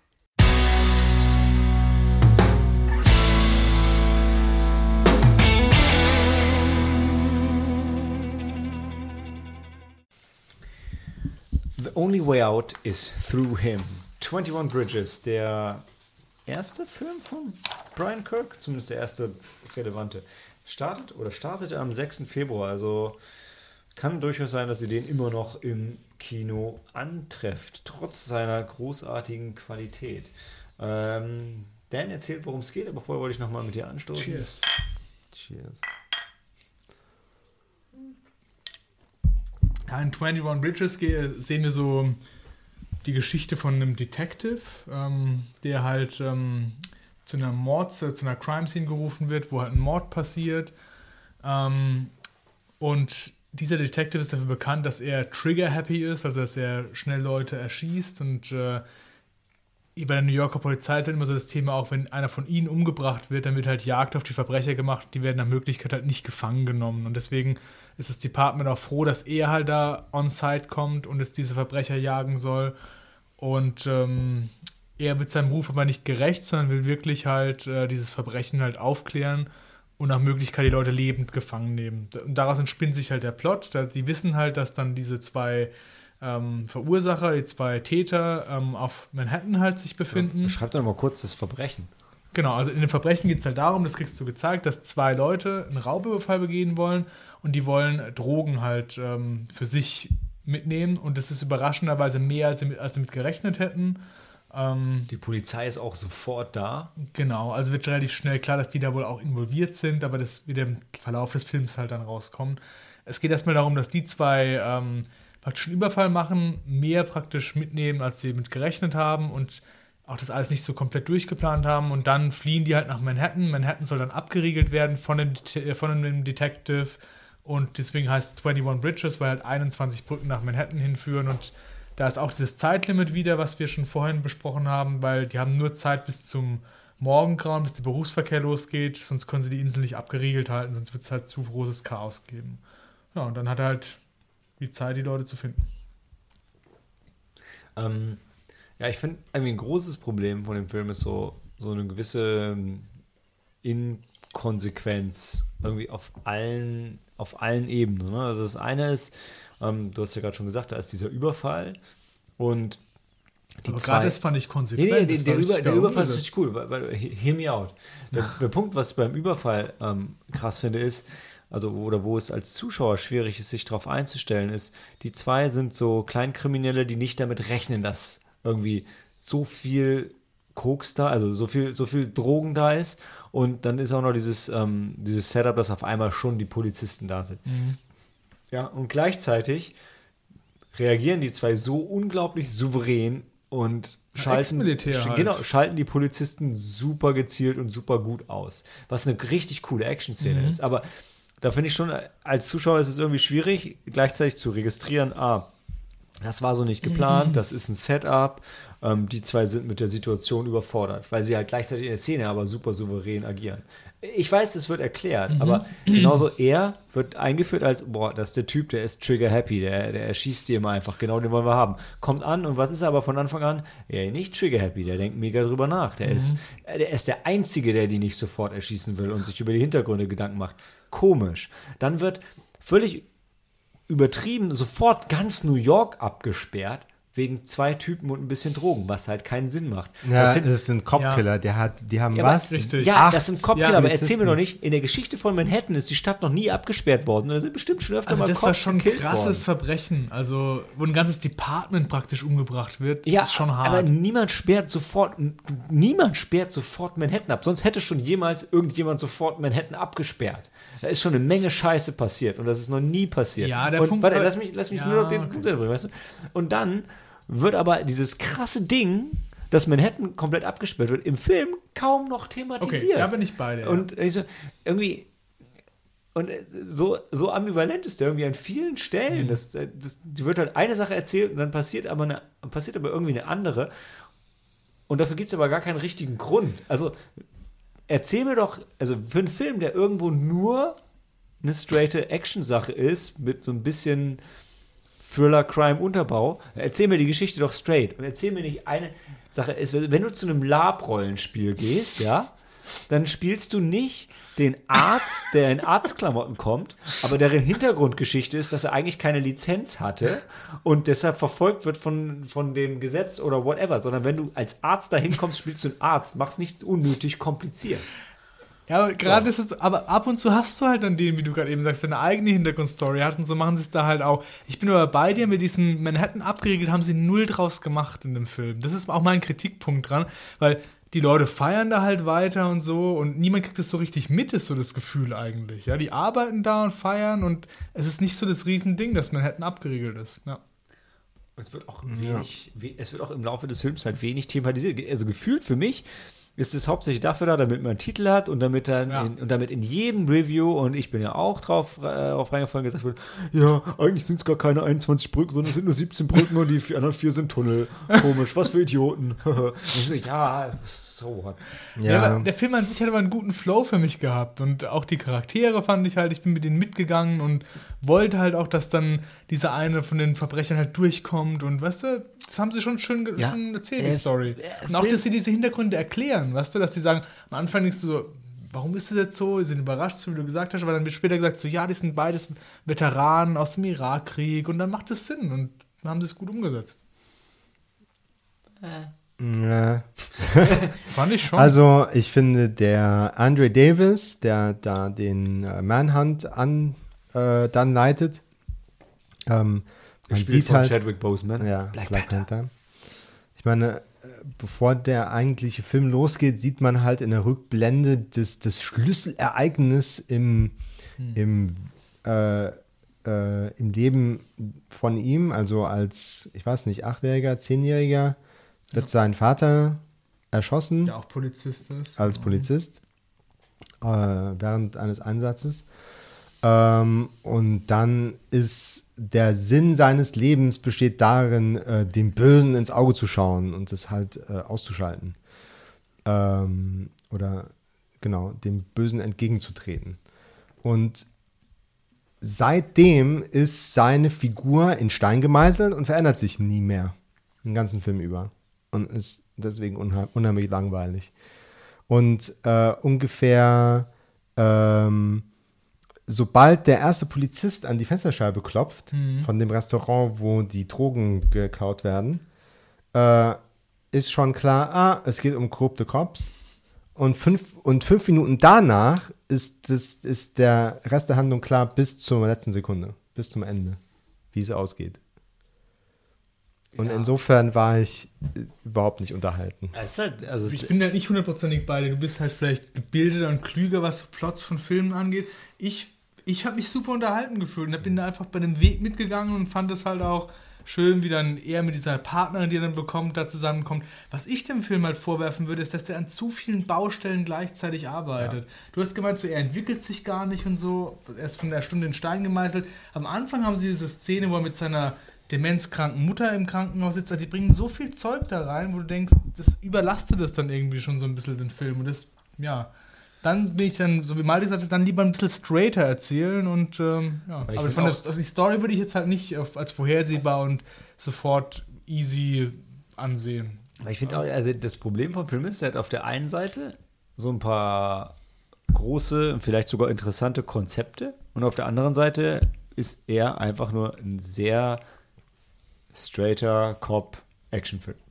Ja. Und, und das ist, also du siehst einfach so, okay, du hättest jetzt mit dieser Story, hättest du vielleicht irgendwie, du hättest Potenzial, aber du schöpfst es null aus. Und dir fehlt auch, also was ein bisschen beim Film fehlt, ist eine, eine, eine richtige Sympathiefigur, weil du hast den, du hast den Polizisten und gleichzeitig hast du die Verbrecher. Und eigentlich fühlst du, weil der Polizist irgendwie so, so, so bland bleibt und irgendwie so wenig charakterisiert wird, sind eigentlich eher die Verbrecher deine, weil die sind ja auch Ja. hintergangen worden und so weiter. Richtig. Aber die sind halt auch gleichzeitig beide Cop-Killer und einfach Verbrecher und, und ja, die waren, die waren mal im Krieg und das ist auch irgendwie alles schade und so, aber, aber so- richtig, so, so viel Positives wird über die halt auch nicht gesagt, außer, ja, okay, das haben sie jetzt irgendwie nicht verdient. Ja, der eine, hm, wie heißt der denn? Ähm, Der eine der mehr als der Michael? andere, ne? ist Also, der Michael oder wer ist das von den beiden? Der Michael ist doch, glaube ich, der Jüngere, der kleine Bruder von dem gefallenen Soldaten. Oder? ja, genau, Genau. genau. Das ist Und der mit dem, finde ich, da habe ich schon Sympathien gehabt, weil der, der gerät da eine Sache rein, die er gar nicht so geplant hatte und die dann doch nur mal größer ist, Ja. als er wollte. Und da denkst du schon, scheiße, und jetzt wird er gejagt und soll umgebracht werden. Und der ist ja auch einer, der immer vers- versuchen rauszufinden, während diesem Höllenritt, was eigentlich vor sich geht und äh, mit was das zu tun hat.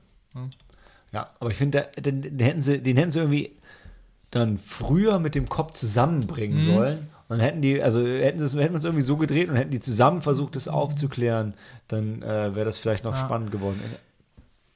Genau, da gibt es ja mehrere so Filme wie Auf der Jagd, Auf der Flucht und die haben da halt alles irgendwie zusammengemixt und deswegen, der Film ist halt, der hat zu viel von verschiedenen Ansätzen irgendwie drin Und keine und eigenen. entscheidet sich halt nicht so dann für eins davon, das richtig gescheit durchzuziehen. Aber trotzdem, ja. Und du nimmst deinen Film 21 Bridges und machst, also der, der Grund, warum die Leute da reingehen würden, ist so, wow, Manhattan ist abgesperrt. Und Was war macht nicht es mit den in, Leuten? War nicht in Black Man Rises, äh, äh, Dark Knight, Black Man?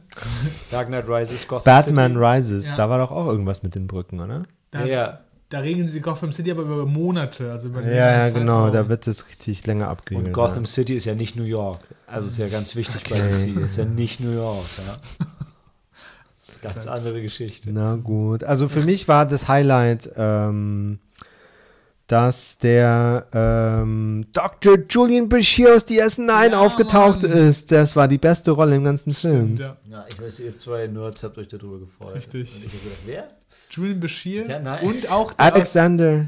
für, für die jüngeren Zuhörer, Siddig. genau, für die jüngeren Zuhörer, der ähm, ähm, Prin- Prince aus Dawn war auch bei Game of Thrones. Ah. Ja, der im Rollstuhl. Genau. Oder war der, Dorn im Rollstuhl? oder der, der, der muslimische König in Kingdom of Heaven. Ja, Hinter der Maske. Okay, was ihr zwei sagt. Ähm, der spielt halt Bewertung? Geldwäscher. Das war Ja. super. Und J.K. Simmons spielt wieder mit. Ja, komm, was auch J.K. gut- Simmons spielt geil. Und was auch geil Immer. war, ist, dann Hm. die, die Partnerin, die eine kleine Tochter hat, ist nicht automatisch die gute. Weißt du, auch wenn sie Mutter ist, kann sie immer noch scheiße korrupt sein. Das fand ich Ja. gut. Spoiler. Sorry. Naja, er hat gesagt, kann. Ja. Also, Ich habe schon von vornherein gesagt, das ist Ja. sofort klar, dass es dieses korrupte der Partnerin ist. ja. Ähm, Ich habe Sams Bewertung jetzt schon die ganze Zeit gesehen. Ich habe ihm, glaube ich, weiß gar nicht, ob ich, ob ich irgendwie, habe ich ihm noch zweieinhalb Sterne gegeben oder auch zwei. Also ich würde ihm zwei geben, was halt für mich als Film ist nicht schlecht. Ich würde ihn aber auch, also ich würde ihn nicht, ich würde ihn auf keinen Fall uneingeschränkt empfehlen, aber wer Bock drauf hat, soll ihn sich ruhig angucken, weil die, die Action-Szenen sind schon cool. Es gibt diese, Ja. Diese es gibt, Shootouts sind cool inszeniert. es gibt diese Szene, wo sie zu dem Typen kommen, der ihnen einen Pass geben soll und so. Die ist schon spannend. Da hätte ich mir dann noch ein bisschen mehr gewünscht, aber die hat mir gefallen. Also, Ja, ah, mein Gott. Tut keinem weh, aber nee. wird auch vergessen. Dafür, dass Marketing gemacht wurde mit Black Panther und die Macher von Infinity War und Endgame sind Produzenten, ist dabei nichts rausgekommen. Also ich sage auch zwei Sterne. Ich selber habe Spaß mit gehabt, aber ich kann den auch nicht uneingeschränkt sagen, geht da unbedingt rein und so, sondern ja, in der richtigen Stimmung und für mich hat es funktioniert, aber das ist nichts für die Ewigkeit. Also es, das ist ein Film, guckt man sich einmal an, hat da Spaß mit oder auch nicht. Und ähm, es ist aber wirklich, das macht die Welt nicht schlechter. Ja? Das ist Nee. ein okayer Film. Es war jetzt, war jetzt kein scheiß Montag und ähm, es war auch kein anstrengender Montag, ja. Er ist auch nach 99 Minuten, was für heute relativ rum, kurz ist, genau. ist er vorbei und ähm, ja, ist okay. Ja. Gut, dann machen wir gleich weiter mit Countdown.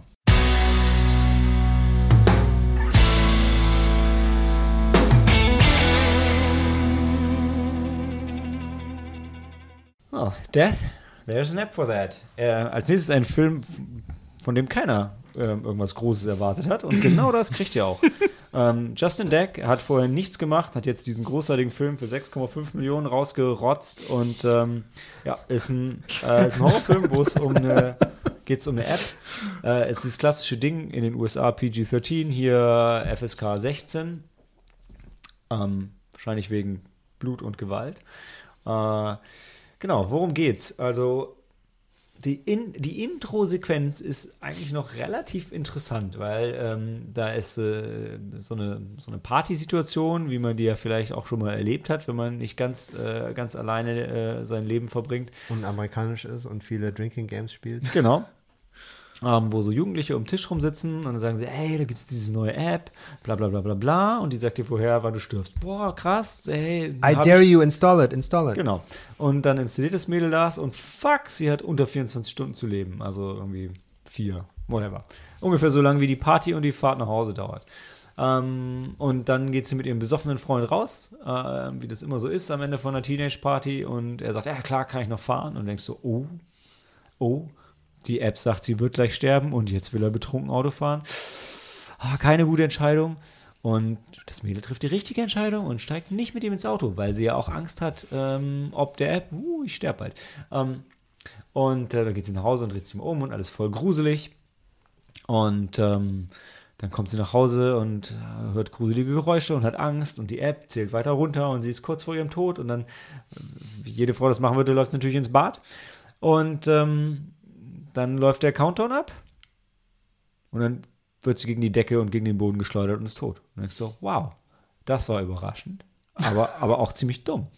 Das war nicht überraschend, oder? Es war überraschend, dass sie gegen die Decke geschleudert Ja, gut, wurde. ja, das schon, aber Du hast gedacht, es passiert du irgendwas. weißt halt schon, dass sie sterben wird. Ja, das sagte die App. Aber, aber du dachtest, also ich in meiner jugendlichen Naivität dachte, es passiert irgendwas Kreatives, durch das sie stirbt. Also, oder sie kippt vielleicht einfach nur um, aber dass sie gegen die Decke geschmissen wird. okay. Ich gebe dir das, ja. Aber es ist so ein typisches Final Destination-Ding. Ja? Eben gerade nicht. Das ist ja der Punkt. Bei Final Destination ist ja die ganze Zeit die Spannung, wie du stirbst. Was passiert? Was geht schief? Was geht schief? Ja, es ist immer irgendein Unfall. Genau, aber du weißt nicht ganz So- genau wann, du weißt ungefähr wann und die Frage ist, was geht schief? Und hier macht der Film dir leider in Szene 1 klar, du weißt ganz genau wann und es ist egal, was du machst, du stirbst einfach. und wenn du, wenn du den, wenn du deinem, wenn du deiner vermeintlichen äh, potenziellen Todesursache aus dem Weg gehst, dann fliegst du einfach gegen die Decke und bist tot. So. Ähm, in dem Fall, äh, dann merken wir schon, oh, das war doch nicht die Protagonistin des Films, was ja ein relativer Twist ist. Ähm, denn die Protagonistin ist äh, Quinn Harris, gespielt von Elizabeth Lale, die kann, die ist Schauspielerin von Beruf und hat wahrscheinlich Geld dafür gekriegt. Und im Film ist sie eine, eine Ärztin und die behandelt äh, jemand ganz Spannendes in, äh, im Krankenhaus, nämlich, ähm, okay, den Namen habe ich nicht aufgeschrieben, aber den Freund Der ähm, hat nämlich einen Autounfall gebaut und sagt auch, wow, meine Freundin wäre eigentlich gestorben, aber sie ist nicht mitgefahren. Und ähm, da war aber dann, du siehst dann diese Szene, wie, ich weiß nicht, ob ein Ast durch, die durch den äh, Beifahrersitz ging oder so, die wäre auf jeden Fall tot gewesen. Aber, und jetzt hat er sich die App runtergeladen und die App zählt runter bis zu seinem Tod und der Tod ist genau der Moment, wo er operiert wird. Und er hat dann mega Angst vor dieser OP. Und ähm, ja, und dann lädt sie sich halt deshalb die App runter. Da gab es noch einen anderen Grund, warum sie sich die App runterlädt, der später im Film erklärt wird. Äh, den, den, den, da war ich zum Film, da war ich schon so betrunken, dass ich es nicht mehr mitbekommen habe. Aber in dem Fall lädt sie sich dann die App runter und alle äh, laden sich die App runter. Und dann hat sie noch einen Chefarzt, der so ein bisschen rapey ist. Ja, das der- ist so eine ganze sie. Das ist einfach ein Freund, der Side ist Story, Me Too und Das ist Genau. ein zuvorkommender Mann, der Paniker einfach sie vor? unterstützt, Und wenn ihr beruflichen Der, dieser, dieser Dr. Sullivan wird gespielt von ähm, Peter Fasinelli, den ich vermeintlich falsch als Bellas Vater aus Twilight in Twilight zitiert habe, was witzig ist, weil das auch ein äh, äh, Film über mit, mit sehr viel unterdrückter Sexualität ist. Aber das ist der Vampirvater. äh, genau, es ist, Ja. es ist äh, äh, hier der ähm, Dr. Cullen und somit ist es hier Schwiegervater, denn die zwei heiraten am Ende. Ich habe die Bücher gelesen und die Filme gesehen. Ähm, aber es ist nicht ihr leiblicher Vater. Ihr leiblicher Vater ist so ein cooler, rougher Typ und nicht, nicht so ein ekliger Geleckter wie dieser Oberarzt, der rapey ist. Gut, aber ich denke, wir haben die Prämisse jetzt genug, jetzt können wir über den Film reden, oder?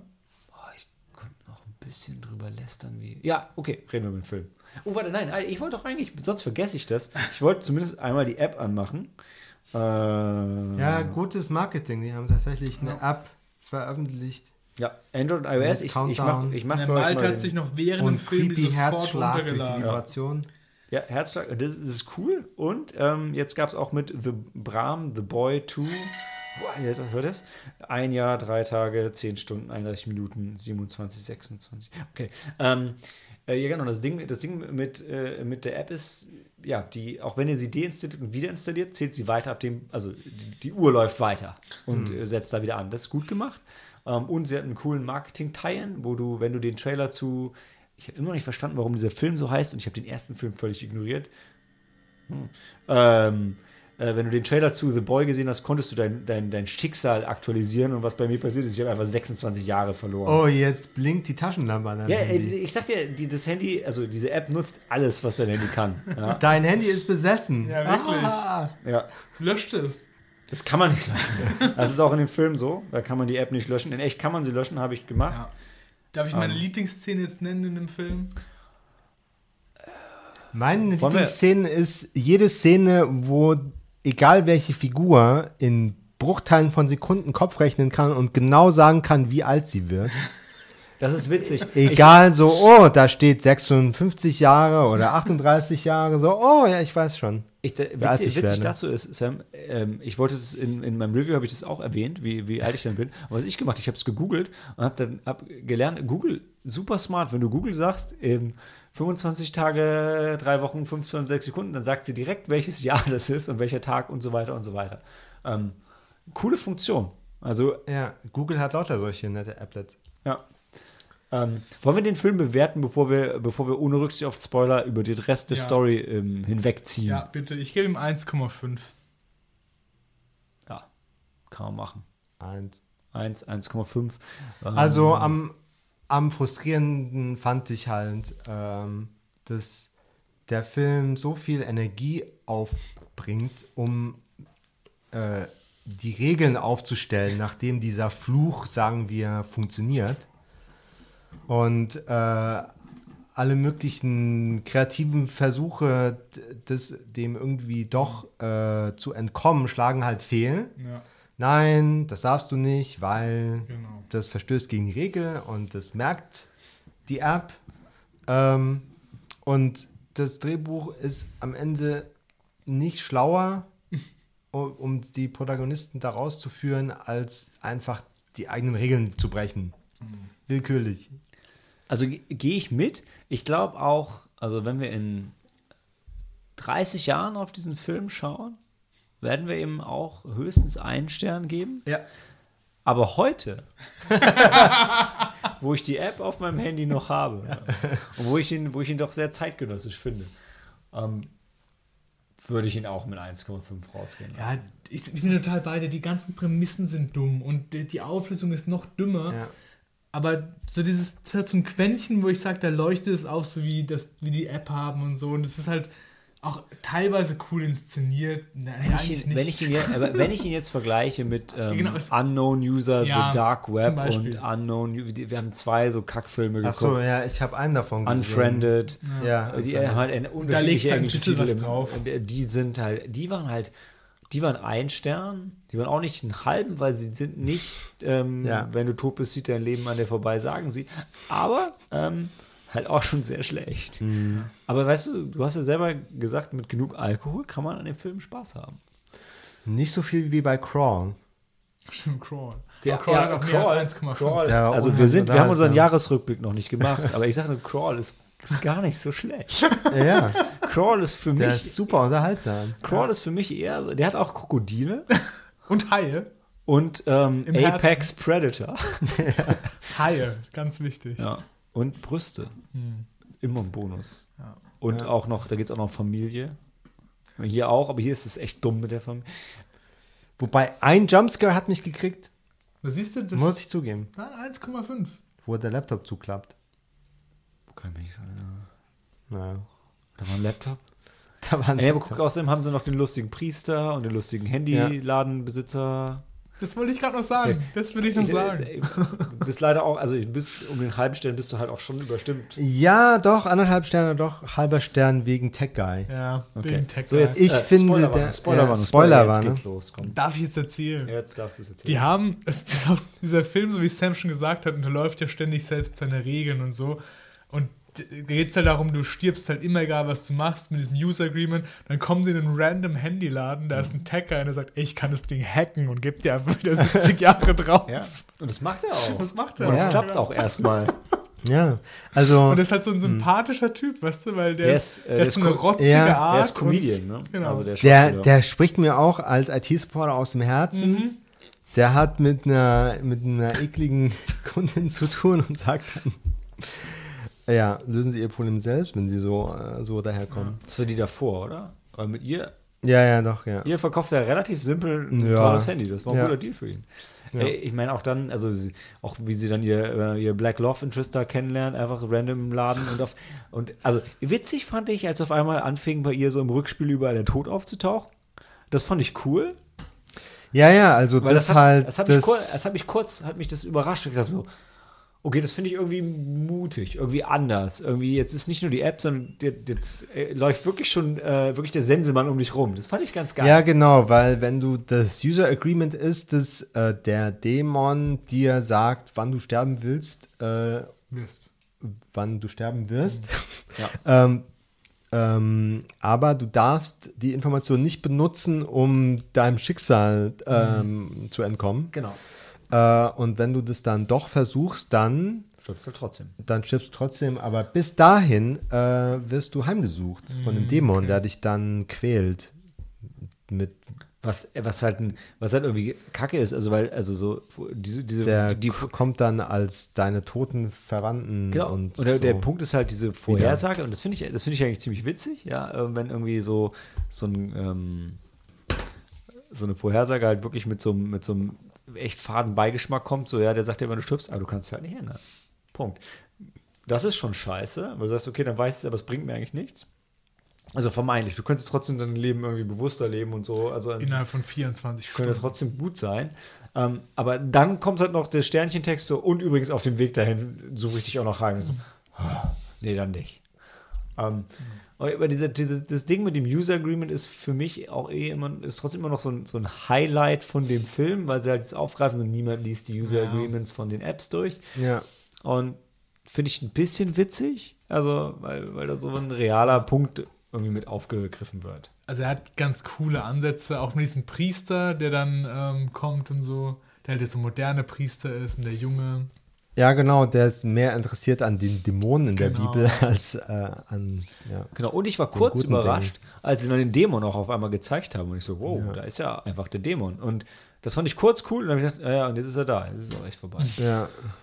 Ja, also wirklich, also die Charaktere sind im Film halt dumm und das ist halt so ein typischer schlechter Horrorfilm. Das muss man wirklich nur mal sagen. Ja. Es, es ist ein typischer schlechter Horrorfilm und es ist auch noch ein PG-13 Horrorfilm. Ja, also, weil sonst ja. könntest du, hättest du wenigstens noch irgendwie, es ist nicht das Gewalt, was mega Geiles ist, aber ähm, du musst dich halt einfach bei einem, wenn der PG-13 das Ziel ist, dann hast du einfach gewisse Konventionen, wo du dich halten musst und so.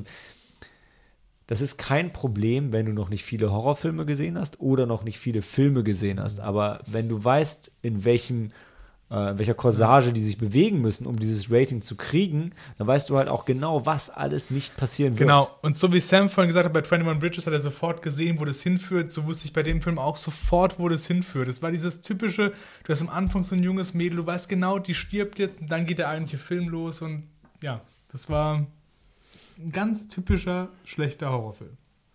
Ja, mit, der, äh, mit den zwei Post-Credit-Scenes nicht mehr im Kopf. haben die, also Fortsetzungen in der einen gibt es eine Rückblende, wo der Tech-Guy noch stirbt, Mhm. wo ich mich frage, also nach einem Tinder-Date, da, da macht die, der, der, der Zeitablauf keinen Sinn. Das muss nämlich ein, eine Rückblende sein, weil das noch am, am frühen Abend ist und der Film endet dann am nächsten Morgen. Äh, aber der hatte ja noch 38 Jahre oder so. Vielleicht haben sie seinen Hack User gehackt. Agreement broken. Ja, aber das ändert ja nicht deinen Todeszeitpunkt. Also das war doof, aber das, die sich nochmal Gedanken gemacht haben, oh, wir wollen den Tech-Guy nochmal zeigen. Und dann die zweite Szene ist, dass äh, jetzt alles vorbei ist, aber dann installiert sich Countdown-Version 2.0 Oh, stimmt. von selbst auf dem Handy von der Quinn Harris. Ja.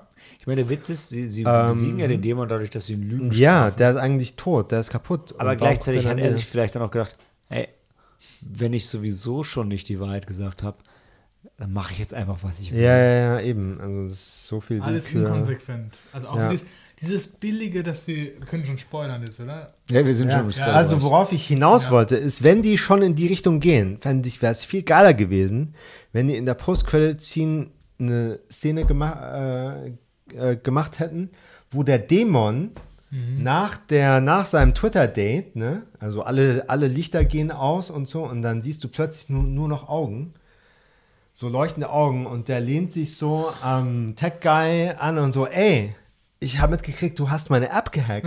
Willst du für Version 2.0 mein Ja, Security. Consultant sein? Wow, das wäre gut gewesen. Ja, das wirklich stimmt. gut.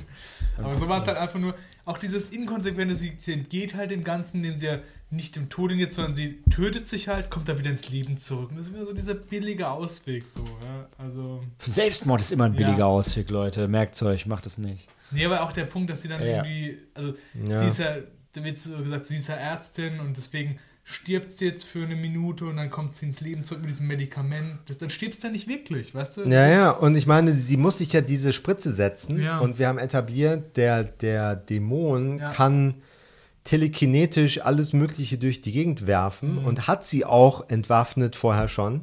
Und warum entwaffnet er sie jetzt nicht einfach wieder? Vor allem der Punkt ist doch, das heißt, du kannst der Sache nicht entgehen, so, ja. Das sagt der Film ja. Hm. Und dann probiert sie aber, ähm, diesen ähm, einen Arzt umzubringen, um halt da davon zu kommen und so. Und dann heißt du, dann kannst du mir doch entgehen. Also das ist dann alles wieder inkonsequent von vorne bis hinten. Ja, also da macht der Dämon einen Strich durch die Rechnung, Ja. der wirft den, der zieht den Arzt dann ganz weit weg Mhm. in einen anderen Raum. Ich weiß, da Und hatte der ich, kommt auch nie mehr wieder. Ja. Genau, da hatte ich Ja, auf, auf, auf Letterbox hatte ich noch äh, zu dem Twist gelesen, sowieso so, hm, irgendwie sie ist die, sie ist die Heldin und eigentlich hat sie relativ, schon relativ lange und konsequent versucht, diesen Typen umzubringen, um sich selbst zu retten. Was jetzt nicht der, Ja. der galanteste Zug ist, auch wenn er ein Arsch war, ja. Naja, ich meine, vorher haben sie äh, etabliert, dass äh, er hat sie belästigt und sie äh, ringt sich jetzt endlich dazu durch, ihn sozusagen anzuzeigen vor dem HR-Department. Und in dem Meeting stellt sich dann raus, dass er sie schnell beschuldigt hat, ihn sexuell belästigt zu haben. Ja, und dann glauben, glaubt ihr keiner mehr und das ist dann natürlich frustrierend. Und dann Das bin ich alles bei dir, aber Mord ist da kein Ja. Ausweg. genau. Kein Legit. Der ja, Film sagt halt, das ist der Ausweg. So Nee, der, nee der, der Film sagt ja dann eigentlich, dass du es doch nicht machen sollst. Du Aber, sollst dich selber umbringen. aber es war Das ist voll. der Ausweg. ja, Ja? Das ist alles ein bisschen schwierig. Ah, Der Dämon macht nur das, was, was richtig ist. Rettet den Mann und lässt dann doch zu, dass die unschuldige Frau. Na, er hat ja versucht, alle zu töten. Ja. Und der Typ hat ja die App installiert, der hat ja, ich weiß ja nicht, ob der Dämon die Zeiten selber bestimmt oder ob die random kommen. Oder ob die vorher schon feststellen, Gott also nur, bestimmt, wann du stirbst. Ja? also nur dann Der Dämon ähm, setzt nur nur um. anzeigt. Äh, habt ihr das mitbekommen? Äh, ist, ist der Dämon, hatten sie jemals gesagt, dass der Dämon Satan selber ist? nee. Nein. Weil in der deutschen Synchro nämlich schon. Also Okay. äh, da, da hatte ähm, eine Freundin mich drauf geformt, weil ich habe den Dialog auch so im Kopf, dass sie sagen, ja, ähm, du, also äh, mit dem Priester gibt es diesen Dialog, dass du Satan Lüge strafst, aber du, aber, Ja. aber das wird nie gesagt im Englischen, meine ich auch, dass der Dämon Satan Nee. ist, sondern der Dämon ist einfach nur, Ja, richtig. Ein- Einer von Ein- vielen. Richtig. Ja. okay, da habe ich das richtig in Erinnerung, ja. Wichtig, den, war mir wichtig, den nochmal einzuordnen, ja. Den. Was ich übrigens mega witzig finde, die kleine Schwester, die mich im Film mega abgefuckt hat, nur, Die, nur die Winchester-Brüder waren stolz. auf mich, Ja. Oh, danke. ähm, die gespielt wird von, boah, ich finde den Namen so geil, Talita Eliana Bateman. Also im Film hat sie mich abgefuckt, aber ich finde es geil, dass sie in Annabelle Creation dabei war, den ich richtig geil fand. Die fünfte Welle, den ich interessant fand, bevor ich ihn gesehen habe und dann kacke fand. In Geostorm die Tochter spielt. Mega geiler Trash. Und ähm, Love Simon ist ja sogar ein richtig guter Film. Also äh, krasse Schauspielerin, die dabei war, alle anderen nicht so. Ähm, und ihre Rolle war dafür kacke, also hat sie mich im Film auch genervt. Die einzig gute Darstellerin, vermeintlich. Aber ja, fand ich cool, ähm, dass sie jetzt ein bisschen älter ist. Annabelle Creation war ein geiler. Das war, das war eine, also, wenn ihr Bock auf einen Film mit vielen Jumpscares habt, dann guckt Annabelle Creation. Er ist so viel besser als die anderen beiden Annabelle-Filme. Da haben wir öfter erschrocken, das stimmt. Ohne Ende. Der gruseligste Film auf den Philippinen, oder wie war das? Das war der erste, der erfolgreichste Film auf Ja, genau. Horrorfilm auf den Philippinen. Bisschen was ein Scheißfilm, ey. Also nicht Annabelle Creation, sondern Annabelle. Ja, die Filipinos haben super Filmgeschmack. Ja, also guck den, guck den und guck nicht Countdown. Annabelle Creation, ja. Genau. Ja, absolut. Hm. Oder ansonsten, ich boah, also, welche, oder guckt einen von den Final Destination Filmen, da habt ihr die Prämisse von Countdown nur in gut. Die Filme, tatsächlich Annabelle, äh, nee, Annabelle Creation. Gut ist aber in besser. Ja. Ja, okay. Stimmt, aber äh, Final Destination sind wirklich Filme, die ich nicht gucken kann. Da flippe ich aus. Ich, find, die, ich krieg die Anspannung, macht mich wahnsinnig, bevor die sterben. Also es ist wirklich ein Film, den, den kann ich nicht gucken. Habe ich versucht? Nee. Ich habe sie, glaube ich, alle gesehen. Gut, Fünf Stück, oder? kann sein, ja. Ich war öfter in dem Club. Oder habe ich nur drei gesehen? Immer, Dann hast, du, hast du noch richtig was vor. okay. Dann, äh, gerade in Bezug auf die Countdown-App, Leute, Handy aus. Oh, warte, Nee, wir müssen noch ein, das Herz vergeben, oder Oh, nicht? oh, du hast recht. Aber es ist wahrscheinlich relativ. Relativ Nein, 1917, oder? 1917, ja. Ja. Also hey, ich habe ihn nicht gesehen und natürlich kriegt er auch mein Herz. das ist ganz klare Oh, Sache. Gut, gut, dass du sagst, ich hätte es in meinem Kopf schon so verankert. Ähm, ja, und dann jetzt. Gerade in Bezug auf die Countdown-App, Leute. Handy aus, Film ab.